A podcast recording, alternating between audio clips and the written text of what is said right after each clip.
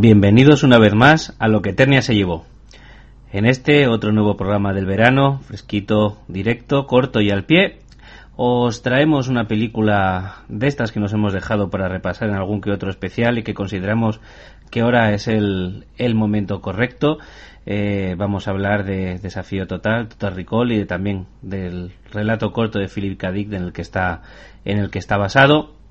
Como siempre, recordaros que podéis contactar con nosotros a través de las redes sociales, Facebook y Twitter, descargarnos a través de iBooks y iTunes. Daros muchas gracias por seguir con nosotros en verano. Estamos haciendo un pequeño esfuercillo entre ola y ola de calor para programar algún, algún podcast que os resulte entretenido y que os amenice un poquito esas horas de playa o de ventilador. Eso ya depende. Y bueno, nos hemos ido unos cuantos eternios en grupo a Memory Call para que nos insertaran el recuerdo de ser podcasters y haber hecho un podcast sobre una película de ciencia ficción de los 90. Así que, bueno, no han hecho mal su trabajo. Y aquí tenemos a Necron. Hola, Necron. Hola, muy buenas. A Yasumaro. Saludos. Y a nuestro buen amigo Big Vega. Muy buenas.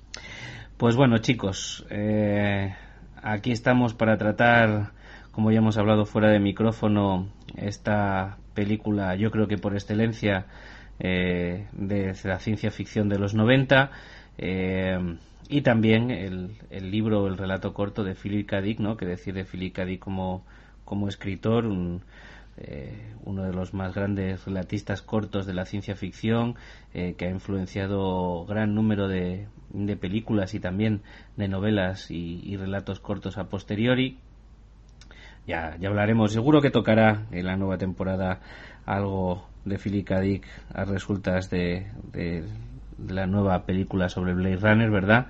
Y bueno, pues yo que sé, por citar otra rápidamente, tenemos Minority Report, que también está basada en otro relato de él. Pero bueno, es, es incontable e insoldable la, la, influencia de este personaje en, en tanto la literatura como, como en el cine de ciencia ficción del pasado siglo y seguramente de este que estamos, que estamos con comenzando. Bueno, el libro, el libro, el relato, más bien, como he dicho, se denominaba o tenía el título de Podemos recordarlo por usted. Antiguamente el título completo era Podemos recordarlo por usted al por mayor. Ahora en, en las últimas ediciones pues parece que, que, que, ha desaparecido este al por mayor y se ha bueno, pues ya sabéis, las editoriales también buscan la manera de llegar más. Eh, advertir también a los oyentes que existe eh, un relato de ciencia ficción que es una novelización de la película de los 90 llamado Desafío Total, pero eso no tiene nada que ver con este relato corto de, de Philip K. Dick. Existen bastantes diferencias, porque ya sabemos que Verhoeven, y que es un director que ha salido varias veces ya aquí, eh, en nuestro podcast, eh, pues bueno, sí que toma ciertas ideas, pero transforma mucho eh, las novelas y sobre todo las de ciencia ficción que, que, usa para, para, bueno, para su lenguaje cinematográfico. Eh, digamos que bueno el argumento en general y por resumirlo por resumirlo un, un poquito este relato corto nos presenta a, a Douglas Quayle que por cierto es cambiado este nombre porque en la película ya hablaremos de ello es Douglas Quaid con D eh, porque en la época en la que está grabada y filmada la película, eh, el vicepresidente de Estados Unidos era Dan Quayle y bueno, le cambiaron la D para que no hubiera, no hubiera mayor polémica ni, ni mayor semejanza con, con, el personaje de la vida real en esos momentos en Estados Unidos, George Bush padre, para que nadie se descoloque o piense que estoy diciendo ninguna tontería. Bueno, el hecho en sí es que nos presentan a, a este Dallas Quayle eh, que es un contable, tiene una vida anodina en un, en un futuro no muy lejano y bastante idílico. Eh, tiene una mala relación con su mujer, la que, le parece más bien, que parece más bien que, que, hasta le llega a despreciar, un hombre, pues bueno, una vida monótona, anodina, que sueña con viajar a, a Marte. Así que, como no se lo puede permitir eh, de una manera monetaria, porque tiene una vida, pues, exenta de lujos, eh, recurre a, esta empresa Recall eh, para que le implante, le implante una memoria. El viaje que, él pide es un, es un viaje a Marte en el que bueno pues tiene varios extras y él, decide tener un viaje a Marte recordar un viaje a Marte siendo agente secreto y trabajando eh, para el plan eh, ahí en como como si fuera agente secreto cuando comienzan a hacer la operación para implantarle este esta memoria y este recuerdo en la empresa Recall se dan cuenta que existen recuerdos ocultos dentro de la mente de este personaje en los que sí realmente ese, eso que había pedido como experiencia eh, estaba ya ahí y, demostraba que, que, sí había estado en Marte y sí había trabajado como, como espía.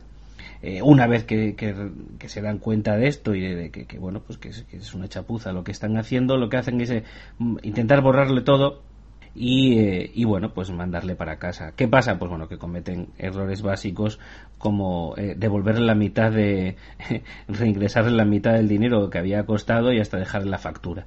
Con lo cual, evidentemente, lo que hace el personaje es volver a, a Recall y y reclamarles que, que, bueno que, que, que esa, esa chapuza además eh, eh, se va dando cuenta que hay momentos de la, de la realidad que se solapan con esos recuerdos eh, que medio le iban a implantar y con esos recuerdos que son reales dentro de su mente de Marte.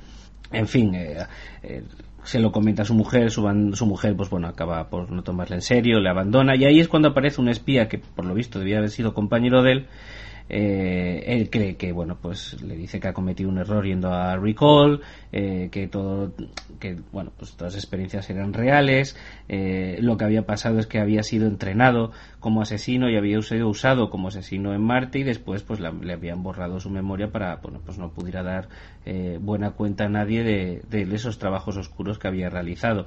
Tiene una pelea con este compañero suyo logra escapar Total, que llega un momento en el que, bueno, él llega un acuerdo con, con su, su, antigua empresa de espionaje por la que, bueno, les llega a decir algo así como, mira, mm, no me matéis, me borráis la memoria otra vez y si por alguna razón esto vuelve a suceder y vuelvo a acordarme, tenéis derecho a matarme. Así que vuelven a intentar reimplantarle una nueva memoria, pero él dice, bueno, a cambio de eso yo pido eh, que me implantéis ciertos recuerdos para yo poder ser una persona feliz y así bueno, aceptan a ello y el recuerdo que pide es el eh, voy a intentar resumirlo mucho para no hacer spoiler es dice bueno pues quiero que de niño de niño haber tenido contacto con unos extraterrestres y que venían a invadir la Tierra, pero gracias a mi intermediación y a, mi relación con ellos, eh, consigo que prometan que mientras yo esté vivo la Tierra no sea atacada. Y dicen, bueno, oye, fantasioso, muy bonito, sí, te lo, te lo vamos a meter en la cabeza. Mm, con tan mala suerte que cuando van a meterlo se dan cuenta que ese recuerdo también estaba oculto dentro de la cabeza de él, que sí había pasado de verdad, que sí hay una raza alienígena amenazando la Tierra, pero que no lo hacen mientras él esté vivo y puedan tener contacto con él. Así que, bueno, pues digamos que se dan cuenta que tampoco lo pueden matar. Y ahí termina el, relato corto, es una especie de bucle. Eh, pescadilla que se muerde la cola, eh, etcétera, etcétera, etcétera. Eh, muy recomendable, un relato corto, interesante. Eh, normalmente, además, bueno, sí que lo puede, se puede adquirir por separado, pero más de una antología de relatos de Philip K. Dick, que son todos más que recomendables y auténtica crema, muy loca, eso sí, pero auténtica crema, eh, lo recomendamos encarecidamente. Eh, chicos, con este pequeño resumen que yo he hecho del libro y que tampoco, del relato y que tampoco queremos destrozar ni, bueno, pues dar una pequeña orientación, ¿qué os parece, no sé si lo habéis leído o no, pero bueno, ¿qué os parece la adaptación eh, que ha hecho Verjoven o, o la utilización que ha hecho Verjoven eh, de este relato o, qué comparaciones hacéis con, con, la película que habéis visto, Big Vega. La verdad es que yo no lo había leído, ya sabéis lo mal lector que soy, eh, pero tengo que reconocer que, que, hombre, como siempre ver joven, como siempre hemos dicho, coge sus, como dijimos en Starship Troopers, coge su cosita de aquí, su cosita de allí, ¿no? Y, la idea general del, relato y te hace una película bastante, bastante decente. Mm, yo creo que Philip K. Dick estaría contento de, la adaptación, me parece bien. Me llama mucho la atención el relato ahora que me lo has, que, me lo has resumido, la verdad. Y me ha recordado un poco ahí a esto, como en Ghost in the Shell, cuando le hackeaban la, mente a, a, un pobre hombre y le hacían creer que él vivía, que lo hacía por su familia, que vivía por tal, y en realidad era, vivía solo y estaba, tenía una vida horrible y demás. Lo que sigo diciendo, y con, y con, y con este relato me reafirmo, es cuánto bueno ha hecho Philip K. Dick para al cine de los 80-90 eh, con sus relatos, al cine y más concretamente al cine de ciencia ficción. Es tremendo lo de este hombre, ¿eh? de verdad. Y sí, es totalmente un referente. ¿Ya Sumaro? Yo pienso que um, eh, el relato eh, está muy bien, lo que pasa es que eso a nivel cine, a nivel película, era difícilmente adaptable eh, porque estamos hablando de formatos y estructuras totalmente distintas. Entonces, lo que hace Verhoeven en este caso es partir de la premisa principal eh, de Philip K. Y a partir de ahí empezar a desarrollar eh, una película donde la acción, las persecuciones, lo visual, pues toman un protagonismo que a priori el relato no tiene. Eh, digamos que parten desde una base común, pero se va eh, ramificando hacia, hacia un lado más eh, entretenido, en el caso del cine, y en el lado de, la literatura, hacia la reflexión, hacia la filosofía, como, como es común en, este autor.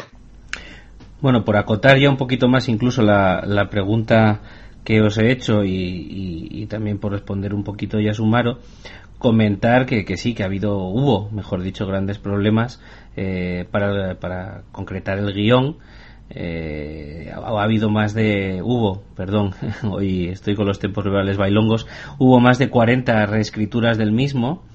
Eh, se le ofreció a varios, a varias, a varios directores, entre ellos a Cronenberg, eh, pero eh, para que justifique también un poco este cambio de guion y también para crear una opinión aquí en Necron, a ver qué me cuenta, eh, varios de los directores a los que se le ofrecieron se negaron primero, pues, pues, pues bueno, pues porque se cambiaba cada dos días de guion y no estaba claro, y porque la Mayor lo que exigía y lo que quería el director era, y abro comillas textualmente, en busca del arca perdida en Marte.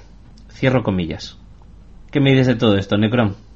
Bueno, yo lo que digo, yo no he leído el, libro, eh, pero yo lo que está, está, fíjate, cuando estaban hablando, y te has adelantado un poco lo que iba a decir, que es que al fin y al cabo, pues eh, cada director también aporta, o sea, lee, lee, o no lee esa obra, porque no recordemos cuando hablamos de Starship Troopers que, que el joven a medio libro dijo esto no me lo trago ya más y lo tiró. Eh, pero, pero que a veces cuando leen, cuando cogen una obra, pues aportan su visión de esa obra y meten lo que, lo que tengan que meter. Y en este caso, bueno, pues ya conocemos que Verjoven, y, y además inclusive las películas que hemos tratado aquí en Eternia, eh, pues Robocop, pues Starship Troopers, pues no, eso, es eh, caña y canela y rock and roll, como dice Vega, ¿no? Eh, entonces, no era, no era tampoco de esperar que de, este, de este planteamiento él sacara ese otro. Y precisamente lo que digo que también leí yo esto de que se le ofreció a, a Cronenberg y yo, por ejemplo, fíjate, no me cuesta nada, nada en absoluto imaginar cómo habría sido la película dirigida por Cronenberg. Ya solo con el tema de las mutaciones. O sea, de hecho, seguramente la película habría girado totalmente en torno a las mutaciones, con escenas hiper mega explícitas de aberrantes protuberancias saliendo de todas las partes del cuerpo de la gente. Con eso habría disfrutado mucho Cronenberg. Sí, sí, sí. sí y miga, madre mía. No voy a decir que la peli hubiera sido mejor, porque también, ¿no? Eh, el, sí, el director hubiera sido Cronenberg, pero eso, eso lo quería cuando, cuando era Dino de Laurentiis el que la, el que la producía. Y ya hemos visto que los Laurentis, la familia Laurentis, eh, daban una de cal y, una de arena o, más bien o más bien tirando a dos o tres malas más bien, más bien acertaban muy de vez en cuando. Y poco le duró la producción en esta película eh, a de Laurentis porque cuando estaban haciendo las maquetas se quedaron sin pasta. Así que pues sí sí y además eh, eh, también creo que decían que cuando este había propuesto a Cronenberg el protagonista quería que fuera Patrick Swayze no Sí, sí. Sí, sí, Patrick Swayze estaba, Patrick Swayze estaba por ahí, también Jeff Bridges volvió a sonar. Eh, Richard Dreyfus tenía yo por sí, aquí Sí, sí, sí, sí, buscaron todo tipo de... Pero bueno, ya puestos a, ello, eh, resultó que... Resultó que mm, eh, la producción estaba un poco parada por todas estas cosas que hemos comentado, las dificultades del guion, que bueno, ya vamos a, hablar, nombrar a Gary Goldman, a Dan O'Bannon, que ya ha sido, ya ha salido por aquí varias veces como amigo eh, y, coescritor con Ridley Scott de Estrella Oscura, ¿verdad? Eh, pero bueno, estaba muy estancado todo. Entonces, al parecer, Schwarzenegger sí estaba enamorado de la producción eh, eh, acababa de hacer una película que había recaudado ya más de 100 millones de dólares y dijo, bueno, yo pongo pasta, yo esto lo saco adelante. Y él eh, se había quedado un poco descocido por no haber podido hacer de Robocop, como ya comentamos en su momento, no, no cabía en la armadura de Robocop. Y además le encantó el resultado final de Verhoeven en Robocop, así que se reunió con Verhoeven y le dijo, oye, mm, yo voy a poner pasta en esta película, yo puedo hacer que a ti te pongan de director, pero esta película es para mí y yo soy el protagonista. Y ahí, bueno, pues parece que todos este, este conjunto de, de actores que habían sonado ya desaparecieron y se quedaron con Schwarzenegger y hicieron muy bien porque bueno la, la, producción que no fue barata y fueron 65 millones de dólares recaudó 261 millones de dólares que bueno esos porcentajes de, de dinero para la época era un como diría el Fari un melocotonazo eh, aquello eh, fue lo que ya encumbró con dos películas con más de 100 millones de recaudación a Arnold Schwarzenegger y, realmente lanzó su carrera al absoluto y tremendo tremendo estrellato. He de decir en, en defensa de Patrick Swayze o de Jeff Bridges que como eh, Quaid, eh, que no Hauser, eh, aunque sea el mismo, en el relato original es eh, un, un, hombre que trabaja en un despachito, un hombre aburrido, un hombre de lo más normal del mundo. Eh, pues bueno, pues Patrick Swayze, eh, Jeff Bridges, Richard Dreyfus, podía haber colado cualquiera. Ahora, evidentemente, cuando ya pones a Arnold Schwarzenegger en, en el tema, pues claro, cuenta, eh, aunque no, no, sé si está del todo documentado, que el mismo Arnold Schwarzenegger dijo que bueno que había que cambiar un poquito el guion, que él no podía salir con el cuerpo que tenía. Aunque yo creo que ya empezó el declive del físico de Arnold Schwarzenegger ahí, sí, seguía siendo un mostrenco tremendo, y, dijo que, que, bueno, que no podía ser, eh, no cuadraba, no pegaba que, que fuera un oficinista, así que ahí le pusieron con el martillo neumático a darlo, a darlo todo como, como tiene que ser otras anécdotas curiosas eh, de la película, pues eh, bueno, el pequeño pique que tuvo Sharon Stone con Verhoeven, que en estas escenas iniciales eh, de cariñicos con el chuache, ¿no? pues bueno, parece que ya sabéis que en el cine en aquella época, hombre, una tetilla había que enseñar, eso era así.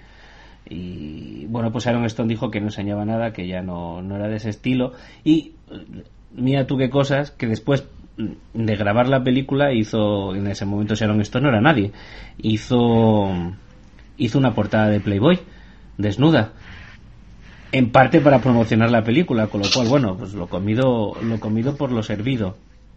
Alguna cosita más eh, bueno la banda sonora de Jerry Goldsmith que bueno quiero preguntaros qué os parece. Aparte del, del tema principal en el que os dejo una pequeña pregunta y es el comienzo de este tema, más que conocido además aquí en España por razones deportivas y futbolísticas, eh, no es un calco a la banda sonora de Conan de Basil Polioduris. Ahí os lo dejo. Y por otro lado, bueno, pues es una, una banda sonora muy de su época. Yo creo que se amolda bien a lo que es una película de ciencia ficción, eh, de aventura, que es también algo que quería, que quería el estudio. Eh, quizás un poco chirriante ahora para la época, demasiado sobrecargada en algún momento, eh, hay muy poco espacio en la película para la ausencia de, de banda sonora, pero bueno, yo creo que no hace un mal trabajo. ¿Qué, opinión tenéis vosotros de, de esta archiconocida banda sonora, Big Vega? Hombre, lo iba a decir, pero ya que lo dices tú, o sea, yo, cuando empieza la película, siempre que empieza la película pegas un respingo porque estás, estás pensando en el partido del Plus Y es, y es algo que tenemos todos los futboleros, lo tenemos muy dentro, la verdad. ese, ese tema sí que es cierto que el, que el principio se parece bastante a, a Conan. Eh, muy al principio, esto hay que decirlo. Pero bueno, aparte del tema principal, poco tengo que decir de la, de la banda sonora. Y a veces eso es bueno, porque, porque realmente mmm, acompaña bien. Las partes, como tú dices, un poquito más movidas, las lleva sin estridencias. Eh, no hay, no hay gran cosa que decir, la verdad. A mí me gusta, me gusta bastante. Tema principal, la verdad, da un poco de pena que, que se le conozca más bien por lo del plus, ¿no? Pero bueno, al final, esto es así. Bueno, Necron, ¿qué me dices tú? Bueno, yo digo lo mismo, que al principio sí, claro que se parece a la de Conan. Eh, tienes ese principio rotundo, ¿no? Con tambores, pero... Pero bueno, pero luego yo creo que difiere bastante y, y sí, se puede dar un aire y, y bueno, y también tenemos... O sea, eh, gente, no, no que estuvo involucrada en la película, pero que iba a estar involucrada, como hemos comentado antes, también eh, lo estuvo con Conan, pero yo no creo que haya tampoco que buscar eh, cosas muy, pues eso, muy rebuscadas, ¿no? En este sentido. Simplemente, pues sí, tiene su, su parecido y luego, pues yo creo que, y fíjate, ahí ya creo que me vais a discutir bastante algunos, pero yo creo que para mí es de lo mejor que tiene la película, la banda sonora.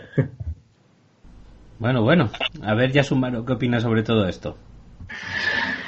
Yo también soy futbolero y entonces a mí me evoca la película, el inicio de la película con los créditos a los partidos del domingo también. Pero bueno, eso es, eso es ya personal, aunque veo más extendido de lo que debería, porque en realidad la banda sonora eh, a mí me gusta mucho, es inmersiva, además en aquella época los temas sonaban enteros durante los créditos, no como ahora, donde se solapan más con la escena o quedan fragmentados y creo que decir que se parece a la banda sonora de Conan, de Basil Polidouris, es uno de los mayores piropos que se le puede hacer a una banda sonora, porque la tengo entre el top 10 de la historia del cine.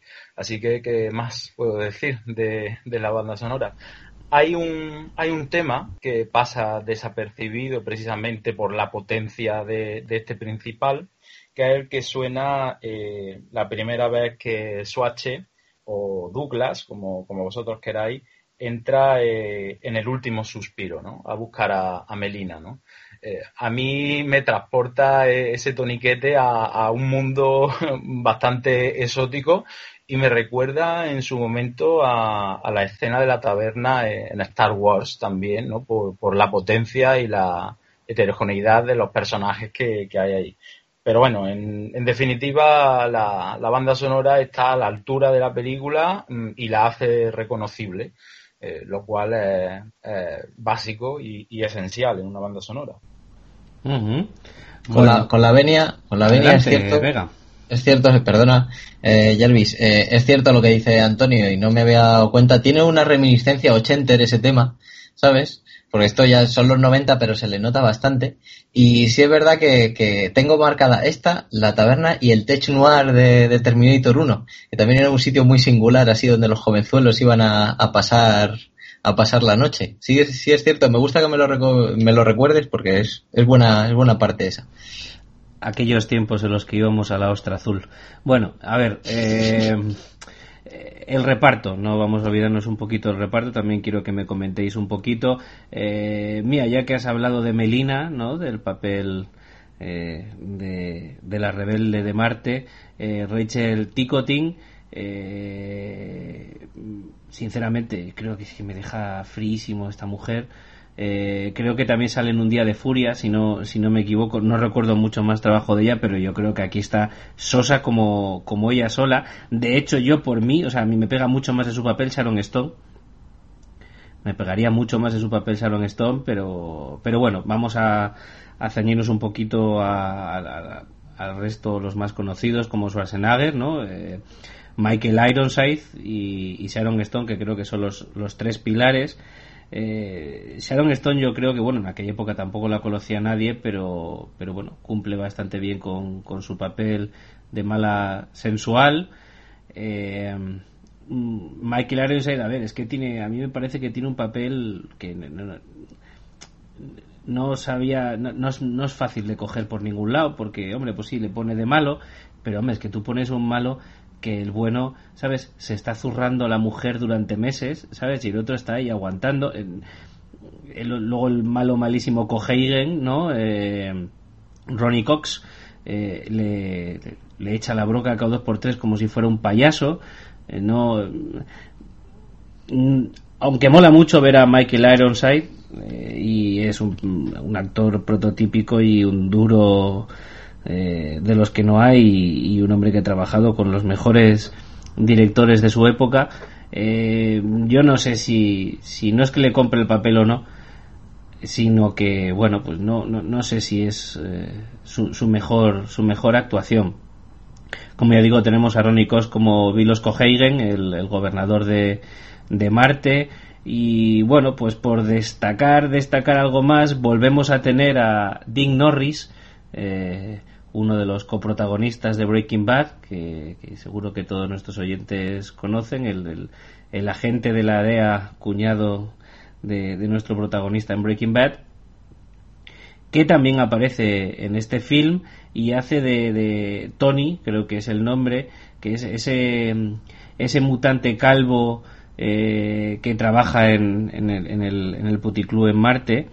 Eh, que, que, creo que sobrevive además a, toda la película lleva una camisa cuadros muy muy muy muy feo pero bueno tampoco es una, no es una grande una gran descripción pero bueno por, por decir algo. Y la verdad es que luego el resto del reparto pues pues bueno tampoco tampoco hay mucho más eh, mucho más interesante yo creo.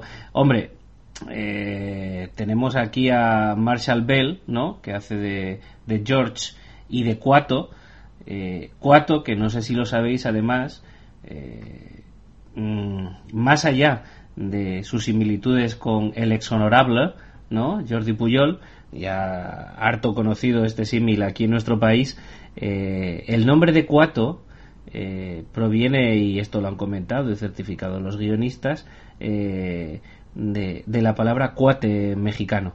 Es una adaptación a colega, hermano mexicano bueno, dato curioso, no sé si ennoblece o no a, a, a ese, esa especie de siamés.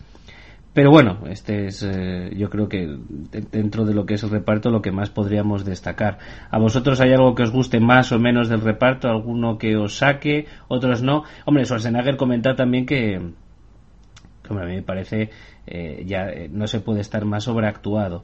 Eh, es muy sobreactuado, gracioso sí, pero, pero bueno, sobre, sobreactuado. No sé hasta qué punto es una caricatura de su propio personaje o no. Sin embargo, sí me gusta mucho esa dualidad, la cual facilita mucho el director porque le plantea siempre a través de un monitor, ¿verdad?, entre Hauser y, y Quaid, eh, que creo que representa, representa bien eh, Schwarzenegger, el, de, el tío Arnold, pero bueno, que ya digo que me parece que el director se lo facilita mucho colocando siempre la imagen de Hauser en, eh, a través de, de un monitor y, bueno, pues eso le resta, le resta dificultad a la interpretación. ¿Qué opináis vosotros sobre todo esto? Big Vega.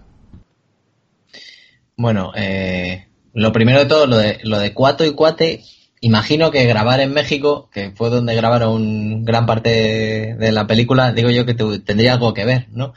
Aparte de las de las intoxicaciones alimentarias que tuvieron durante el rodaje y demás, pues, pues algo se les pegaría. Hay poco que decir, además de lo que has dicho tú. Eh, la participación de Dean Norris no la he, no la he sabido hasta, hasta que me puse a echar un ojo al cast, porque no, mira que lo hemos visto veces en Breaking Bad, pero no, no le había reconocido con toda esa mierda en la cara. Eh, Rachel Ticotin me pasa lo mismo que a ti, es la mujer que, que nunca estuvo allí. O sea, de hecho, he visto que, que, que, que, había estado en otras, en otras series y en otras películas y prácticamente es que nunca reparo en ella. Yo, tengo, ser... la, yo tengo la impresión de que querían algo más tipo María Conchita Alonso en Perseguido. Y, y, que no lo consiguieron. Porque yo creo que María Conchita Alonso, con todo el carácter que tenía y esa fogosidad, hubiera quedado muchísimo mejor que esta muchacha que, oye, que será una estupenda persona y una actriz igual shakespeariana maravillosa, Pero aquí, chico, yo no sé. Pero ni fu ni fa. Es que ni fu ni fa. Y, y claro, tú cuando llegas al, al Choache, llega allí a Memory Call y dice, yo es que quiero una morena, eh, fogosa, no sé qué. Parece que esta mujer, para tener un papel así, no te digo protagonista, pero sí un poco coprotagonista y una mujer resuelta y una mujer que, que quiere luchar contra el poder establecido y esas cosas, me parecía como, como tú has dicho, prefería Salon Stone. Ojo, ojo, una mujer que quiere luchar contra el poder establecido, porque al, igual que en el relato de Philip Dick, ah, no hay mucha bueno, pues no hay una carga política y moral sustinta muy potente. Aquí en la película sí la hay, pero fíjate qué curiosidad y como han pasado los años, estamos hablando de 1990, algo ha llovido, gracias a Dios. ¿eh? Te están presentando una mujer que lucha por la libertad eh, y, contra el poder opresor y manipulador de la vida de las personas pero luego te la presentan como una mujer que tiene que ser tímida, pero guarra en la cama, ¿no? Y acompañar a su hombre y dices tú, hombre, por el amor de Dios, hombre, por el amor de Dios, te, chirría por todos los lados, es como... esa parte, eh, hombre, yo qué sé, llámame loco, ¿sabes? Sí, sí, sí, eso, eso sí. Es que la conversación de, de Memory Call eh, tal parecía como, bueno, ¿qué quieres, guarrón? ¿Eh? ¿Qué quieres? ¿Cómo te gustan? no, no, y te lo pongo peor porque le, le hacen tres preguntas en plan delgada, atlética, voluptuosa, eh, tímida, guarra, normal, o sea, cuatro Básicamente eso, ese es el espectro. La, quiero así, la quiero así. Dice, hombre, la T34, por ejemplo, el, el número que lo estoy inventando. Como si hubiera cuatro tipos de mujeres estereotipadas y ya está. O sea, esto es lo que a los hombres les gustan estos cuatro tipos. Venga, para algunas personas eso sigue funcionando así. Eh, o sea, yo no digo. Y con menos. Con menos incluso, sí. Así que nada, por acabar ya, Sharon Stone muy bien, a mí me, me gusta mucho. Eh, su especialidad, estuvo aprendiendo taekwondo para, para la para la película. Su especialidad es las patadas en los huevos, porque le he contado hasta tres. Es su recurso, es su golpe especial, es su kamehameha. Y, pero en línea general es muy, muy bien, muy bien. El Chuache, la verdad es que poco tenemos que decir de él. Pues, pues tiene presencia y tal. Su registro es mínimo, pero eso ya lo sabíamos, con lo cual tampoco hay mucho donde, donde rascar. Y Michael Ironside, pues hombre, pues lo que tú has dicho, teniendo en cuenta de que su jefe, eh, el Cohagen, está obsesionado con que se tire el choche a su mujer, porque me acuerdo que le dice, cuando van a, cuando se les escapa en el metro, dice, dice, tráelo antes de que tenga un recuerdo total, para que pueda borrarle la memoria y mandarle con tu mujer, y te digo, con tu novia, no, sé cómo lo dice, joder, qué ansia tiene de, de, de, jorobar este señor. O sea, hace, hace el, papel de, de señor siempre enfadado, que realmente para ser un mafioso así, bueno, un mafioso, llamémoslo como, como quieras, sicario, mafioso, eh, soldado, lo que sea, es bastante lamentable. O sea, en la película hace más bien poco. Dispara a la de las tres tetas, por la espalda de más. A, una, a una, rata que come chocolate. Bueno, lo de la rata ya lo hablaremos porque es un poco extraño, porque le da una chocolatina entera, pero bueno. No, no, olvidar, no olvidar que cuando llegan ahí al apartamento al principio, ¿vale? Este, el personaje Michael Ironside, ¿no? y encuentra a Sharon Stone, a su mujer ahí tirada, pues uno de sus compañeros entra rápidamente a, a socorrerla y a preguntarle cómo está y el otro le pega una patada en el estómago diciendo no la toques, dice, a ver, a ver muchacho, o sea, se la están zumbando hace seis meses, ¿vale? A tu mujer y este hombre va a preguntar cómo está y le azotas a él, o sea, ¿qué, culpa tiene este hombre? Enfadado. Que, vive enfadado este hombre. mucha este tensión, necesita Olbran, eh, Danacol, todo. tremendas. Todo, todo, todo, estoy totalmente de acuerdo. Y hasta ahí, hasta ahí puedo leer, que si no me, me, me desato. Yasumaro, ¿qué nos dices tú del, del cast?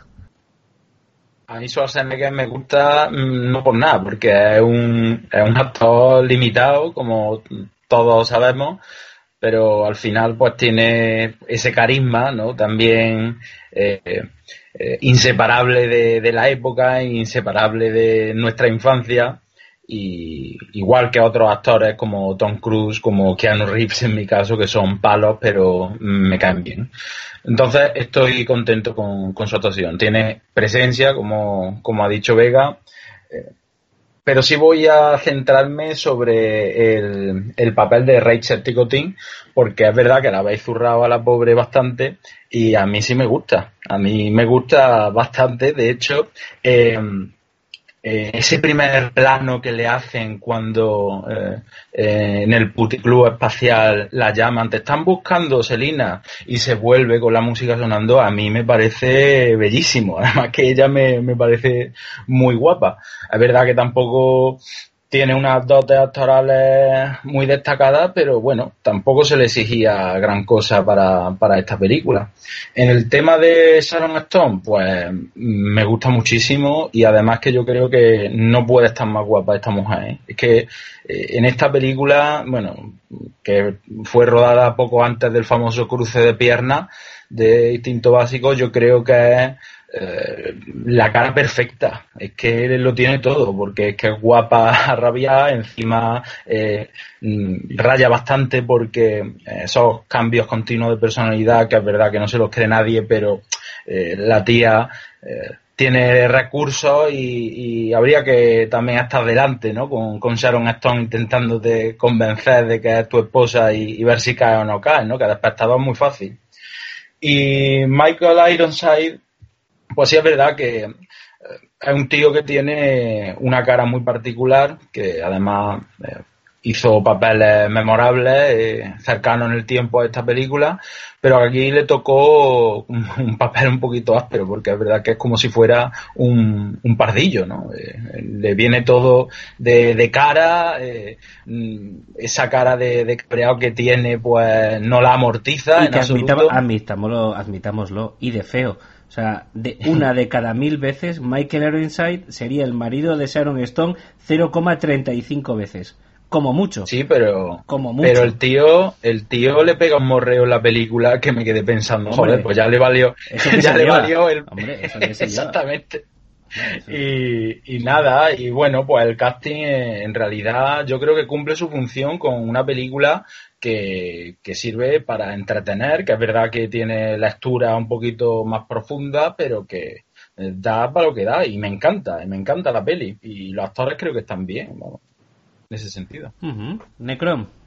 Bueno, yo el tema de los actores coincido con vosotros en, en el papel que hace Sharon Stone y, y también lo, lo, bien que hubiera estado no solo en el personaje que, que, interpreta, sino, sino en otro, en otros, en otro tipo de personaje o en otro tipo de, de actuación. Eh, no, yo voy a ponerme en el punto intermedio. Eh, no es que no es que sea totalmente contrario a, digamos la opción la opción morena eh, de del protagonista, pero tampoco soy. O sea, no, no, no, creo, no, creo que sea una opción tan mala ni tan buena. Simplemente, pues, una cuestión normal y me deja indiferente. Eh, en cuanto al Chuache, bueno, es que aquí más que. Yo, yo es que el tema del, del Chuache como, como protagonista, o mejor dicho, como actúa o como lleva el personaje, yo creo que ahí ya no depende tanto, o al menos a mí me parece, de, del actor, sino de cómo se ha querido llevar la película o cómo se ha querido eh, no representar. Si la quieres hacer como una peli totalmente seria o con tintes de humor o no. Entonces, en, este sentido, pues si lo, si lo pintas como esta forma que ha dicho Jarvis, ¿no? Pues sí, con acción y con ciertos tintes de humor, pues yo creo que el Chuachi sí queda el pego. Y que puede representar bien esos dos papeles de Quaid y, y mm, Hauser, bueno, me parece a mí que representa más bien el de Hauser que el de Quaid. Yo no me lo imagino como, como un hombre, digamos, eh, normal, entre comillas. Eh, sobre la capacidad de actuación del Choche, dices, no, pero es que ya se sabe. Bueno, ya se sabe, pero no se sabe, porque, por ejemplo, hemos hablado antes de Conan, y en Conan, pues puedes decir que, que no, no actuaba o que actuaba bien poco, o que no sabía casi inglés en esa época. Pero bueno, es que tampoco lo necesitaba porque lo que tenía que dar era el perfil de un bárbaro. Entonces, eh, por casualidades del destino, lo hizo bien. Sin embargo, aquí, a mí, por el tema de sacar algo de un toque de humor, sí que me parece que lo, que lo puede aclavar. Pero si lo hubieran querido llevar quizás hacia un hacia un, unos derroteros un poquito más serios, eh, más como película de ciencia ficción pura y dura, sin, sin esos toques ácidos, ahí me parece que hubiera quedado bastante corto. corto, eh, Schwarzenegger. Eh, no voy a decir que, que Patrick Swayze hubiera estado mejor, pero, pero sí me podría poner en la piel de, de un Cronenberg o un Dino de Laurentiis y decir, pues no quiero, si voy a hacer una película un poco más seria, no quiero a este, a este hombre para, para esta película. Si es que él ya había dado pistas de cómo pensaba sobre llevar el, personaje, ¿no? Entonces, mm, a mí sobre todo es un, es un papel que, bueno, eh, y sobre Michael Ironside, pues a mí me parece que lo hace correcto y que lo hace bien, pues como lo han hecho en otras películas. No, no creo que haya nada muy, muy, muy, muy destacable que lo convierta en una de las mejores interpretaciones suyas, ni, pero, pero bueno, eh, me parece que lo hace bien y punto. ¿Qué opinión os merece el, diseño artístico y el diseño de producción de, de la película, pues bueno, como película de ciencia ficción de ciencia ficción que es. Con esto quiero decir, bueno, eh, la ambientación de Marte, los escenarios, eh, los interiores, eh, los taxis, esos coches, ¿verdad?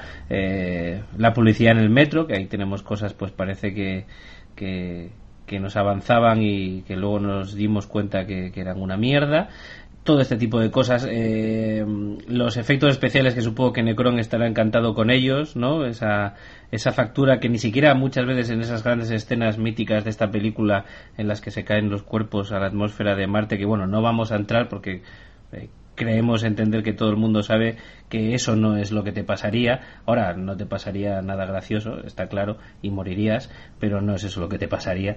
No sé si se te, se te saldrían los ojos de la órbita como si fueras un, un, un, cómic de, de, la Warner, ¿no?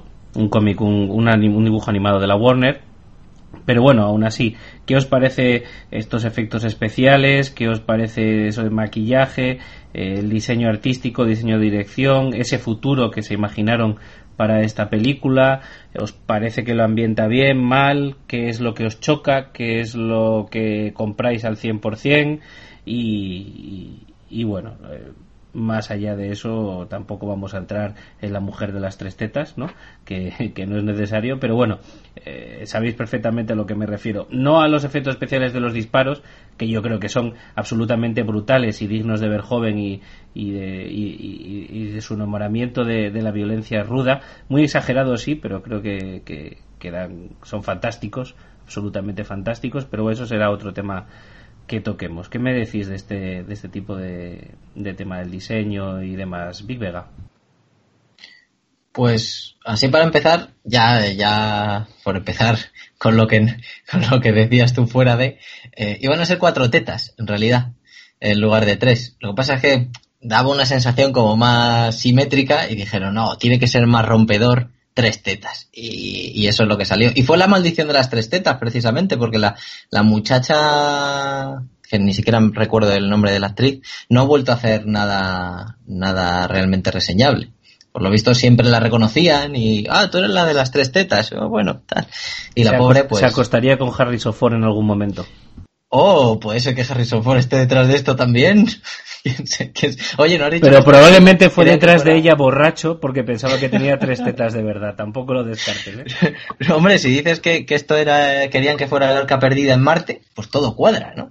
Es, ahí voy, si es que al final todo está conectado. O sea, el caso es que, a ver, en cuanto a, a la estética y demás, a ver, la ambientación eh, a mí me, parece que está muy lograda. Es bastante más luminosa que en otras películas de ciencia ficción eh, mezclada con acción o directamente acción precedentes de los, de los 80. Eh, y más en, en, películas futuristas, que al final siempre acaban teniendo escenarios mucho más oscuros y demás. Eh, me gusta mucho, mucho y he visto fotos muy interesantes que ya iremos colgando si podemos en, redes sociales de las maquetas de Marte. Eh, que por cierto, en una de ellas se cuela una lata de Coca-Cola. Lo que pasa es que está, está, creo que la, la, pasaron con el, con el, lo diré, no me sale. Eh, la pintaron de marrón, bueno, de marrón rojiza, y no se, y no se ve muy bien, pero está reconocido por uno de los, de los muchachos de efectos especiales que, que hay una lata de Coca-Cola por ahí. Eh, creo que esta película, si me equivoco me lo decís, eh, tiene un Oscar por los mejores efectos visuales. Eh, también es cierto, creo entender que, fue la única nominada ese año. Entonces, bueno, tampoco tiene mucha, mucho mérito, ¿no? Siempre hay cosas que cantan, porque a ver, esto nos ha pasado con Star Trek, mmm, con Robocop incluso, nos ha pasado con otras películas que al final, cuando tú haces una película de los 80 y los 90 y quieres ser futurista, al final se te va de madre. Pues los coches parecen los coches que yo pintaba cuando era pequeño, ¿no? Eh, hay otras cosas que os, os insto a que os pongáis la película otra vez y os fijéis. Hay soldados que tienen calculadoras Casio eh, de las que utilizamos en la escuela. Eh, puestas con cinta aislante en el brazo, como si fuera un intercomunicador o algo así, pero casi o casi, o sea, una científica de toda la vida, de las que usábamos. Eh, entonces al final, pues todas esas cosas cantan un poco. Lo que pasa es que, bueno, tienes que siempre lo digo y siempre lo diré, tienes que verla con otros ojos y, bueno. Eh, cosas que me gustan poco de efectos especiales, pues yo todavía no he visto un careto de Schwarzenegger que lo hagan bien en alguna película. O sea, me acuerdo de Terminator 1, cuando se quita el ojo, que madre de Dios, qué mal hecho está eso. Y me pasa lo mismo cuando hace el efecto, que está muy bien, el efecto de abrirse la cabeza cuando está disfrazado de señora, llegando a Marte, y se abre la cabeza. Y eso está muy bien, pero en el momento en el que coge la cabeza, se la pone abajo y, y mueve así el cabezón, que además queda, queda súper raro, aparte de que donde, cuando tú ves a Schwarzenegger disfrazado de señora, le ves así con más carne, ¿no? Y cuando, y cuando se quita la cabeza de repente, adelgaza de, y, y, ya no, no se sabe dónde fue toda esa grasa. No, son cosillas así que bueno, a ver, no, no le vamos a dar más importancia, pues tampoco es que lo, lo, tomamos, ahora nos lo tomamos como, como anécdotas, ¿no?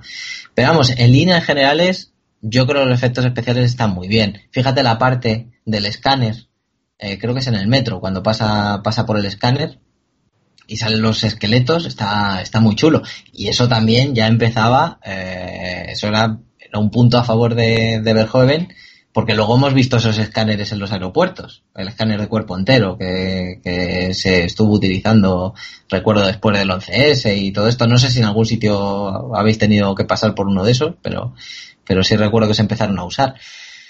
Así que bueno, yo le doy, le doy un aprobado. Tampoco, vamos, lo de los Oscar tampoco le doy yo mucha, mucha importancia. No sé si para tener un Oscar, pero, pero hombre, me parece, visualmente me parece curiosa. Y ya te digo, lo mejor, mejor para mí, las, las maquetas de, de Marte que están muy, muy bien hechas. Muy bien, ya sumaro. Yo en el diseño de producción, escenario, eh, haría una diferenciación entre lo que es la Tierra y Marte, ¿vale? Porque la Tierra me resulta que es bastante cutre. Además, estamos hablando de una película que, lo has dicho tú antes, manejaba 65 millones de dólares de presupuesto, que eso en la época era una pasta. No estamos hablando de un cine, de una película menor ni con poco presupuesto en absoluto. Y, y, en la Tierra, pues sí, todo se veía un poquito más de atrecho. Efectivamente, los coches eh, parecía que le habían puesto una carcasa eh, muy falsa encima. El tema de los taxis con el, el taxista robótico parecía muy inverosímil. Eh, también ese retrofuturismo ochentero, ¿no? porque la película de los 90, pero totalmente deudora de la estética de los 80, veíamos a Sharon Stone con esos calentadores y ese pelo cardado.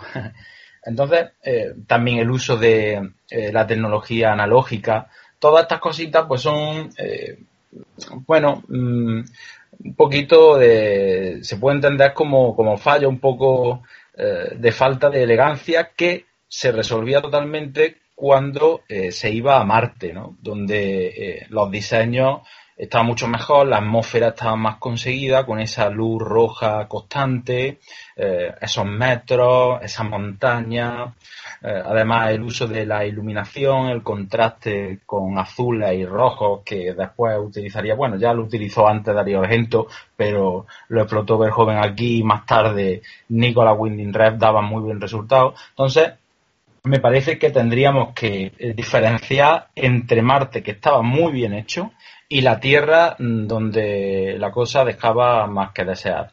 Los efectos especiales en sí mismos, lo ha dicho, los disparos, el manejo de la violencia o ultraviolencia en Verhoeven siempre es fantástico. Eh, y el tema de los, de los monstruos, los mutantes, el maquillaje mm, me encanta. Cuatro es mm, consternador. Yo lo veo y todavía se me encoge el estómago porque de verdad parece que estoy viendo algo real. Además le pasaban como una pátina de silicona encima para que le diera textura. Eh, los ojos parecían que tenía alma de verdad. La el doblaje que le hacen porque el doblaje eh, es bastante bueno a la, de, de este mutante y es una de las escenas de, de la película. Es verdad que como dice Vega, eh, hay algunas que cantan más, algunas partes, como cuando Swatch se viste de señora, la, cabeza no la terminan de recrear 100%, o el tema de la exageración, eh, cuando los cuerpos están eh, expuestos a la atmósfera de, Marte, que eso daría también mucho, mucho que hablar, sobre todo en la parte final. Pero en general yo no la apruebo, sino que le doy un notable alto y entiendo perfectamente que se llevará el Oscar en su momento. Muy bien, yo tengo que admitir que a mí la voz del doblaje de Cuato, a mí sin embargo me saca me saca un poquito porque me, me, recuerda ahí la medium de, de Poltergeist, ¿sabes? No, no, me, me saca un poquito, yo le espero más haciendo un que sí, ¿sabes? Pero bueno, no sé, no, no eso, es que es una broma, pero sí que a mí el doblaje no, no, me, no me acaba, es que en original me, me pega bastante más. Le pusieron voz de venerabla entonces tenía que dar el pego así. Sí, sí, sin duda, sin duda. Está Cuato en Marte diciendo cosas como que, que si no, si agita la branca, si agita la rama, caen todas las ramas, ¿no? Efectivamente, eso es lo que le pasó a Coheigen, sí. Eh, Necron, ¿qué me, ¿qué me dices de esos coches de líneas rectas, eh, estilo de Lorian? Eh? ¿Quién iba a pensar que los coches al final iban a ser curvos, eh? Cuéntame. sí, sí. No, a mí la verdad es que eh, no me esperaba que Marte fuera a ser así. Cuando te planteaban que iban a ir a, Marte, la verdad es que eso sí que me supuso eh, una, una, constante sucesión de sorpresas, ¿no? Cuando aparecen en la, película en, Marte y te plantean eso, yo creo que todos nos imaginábamos más otro, otro, otro ambiente, otra forma de, llevarlo y no, y no de esa. Con lo cual me parece que por un lado ya eso está bien y luego la forma en que tienen de tratarlo, pues hablamos de los efectos especiales y todo eso, pues me parece también muy, interesante. Sobre temas, bueno, hemos dicho que no vamos a tratarlo, pero bueno, sobre temas disparos y otro tipo de cosas, yo creo que tampoco nos sorprende si hemos visto Robocop tampoco es una cosa que nos sorprenda o, viceversa, ¿no?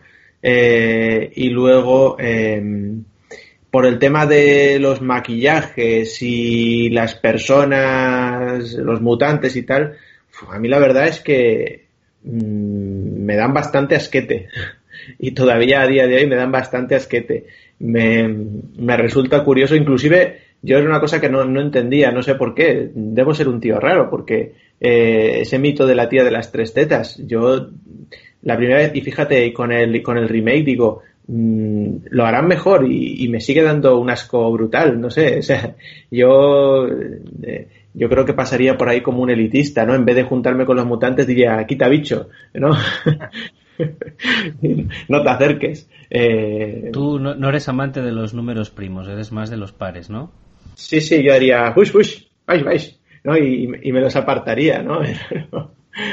pero, pero vamos, que, que la verdad es que si me da bastante asquete, pues yo creo que eso, eso es mérito, ¿no? De, de, los, de los maquilladores y los que hacen los efectos especiales, eh, que por otro lado, pues como siempre hemos dicho, las cosas hechas con, con mimo, cuidado y a mano eh, están mejor que las hechas eh, a mano, pero a tecleado, ¿no? En CGI. Y luego, bueno, pues esos efectos especiales, esos, de esos de esos sucesos en gravedad cero o, en todo eso, pues eh, bueno, digamos que no es lo que te pasa, pero eh, es lo que te han querido hacer creer que te pasaría en esas situaciones por esta y por otras películas o series o dibujos o, otra serie de, de cosas. Eh, que por otro lado me parece que ayuda a darle ese final, ese final épico que tiene a la película, ¿no? Y, no, no, quiero decir más al respecto.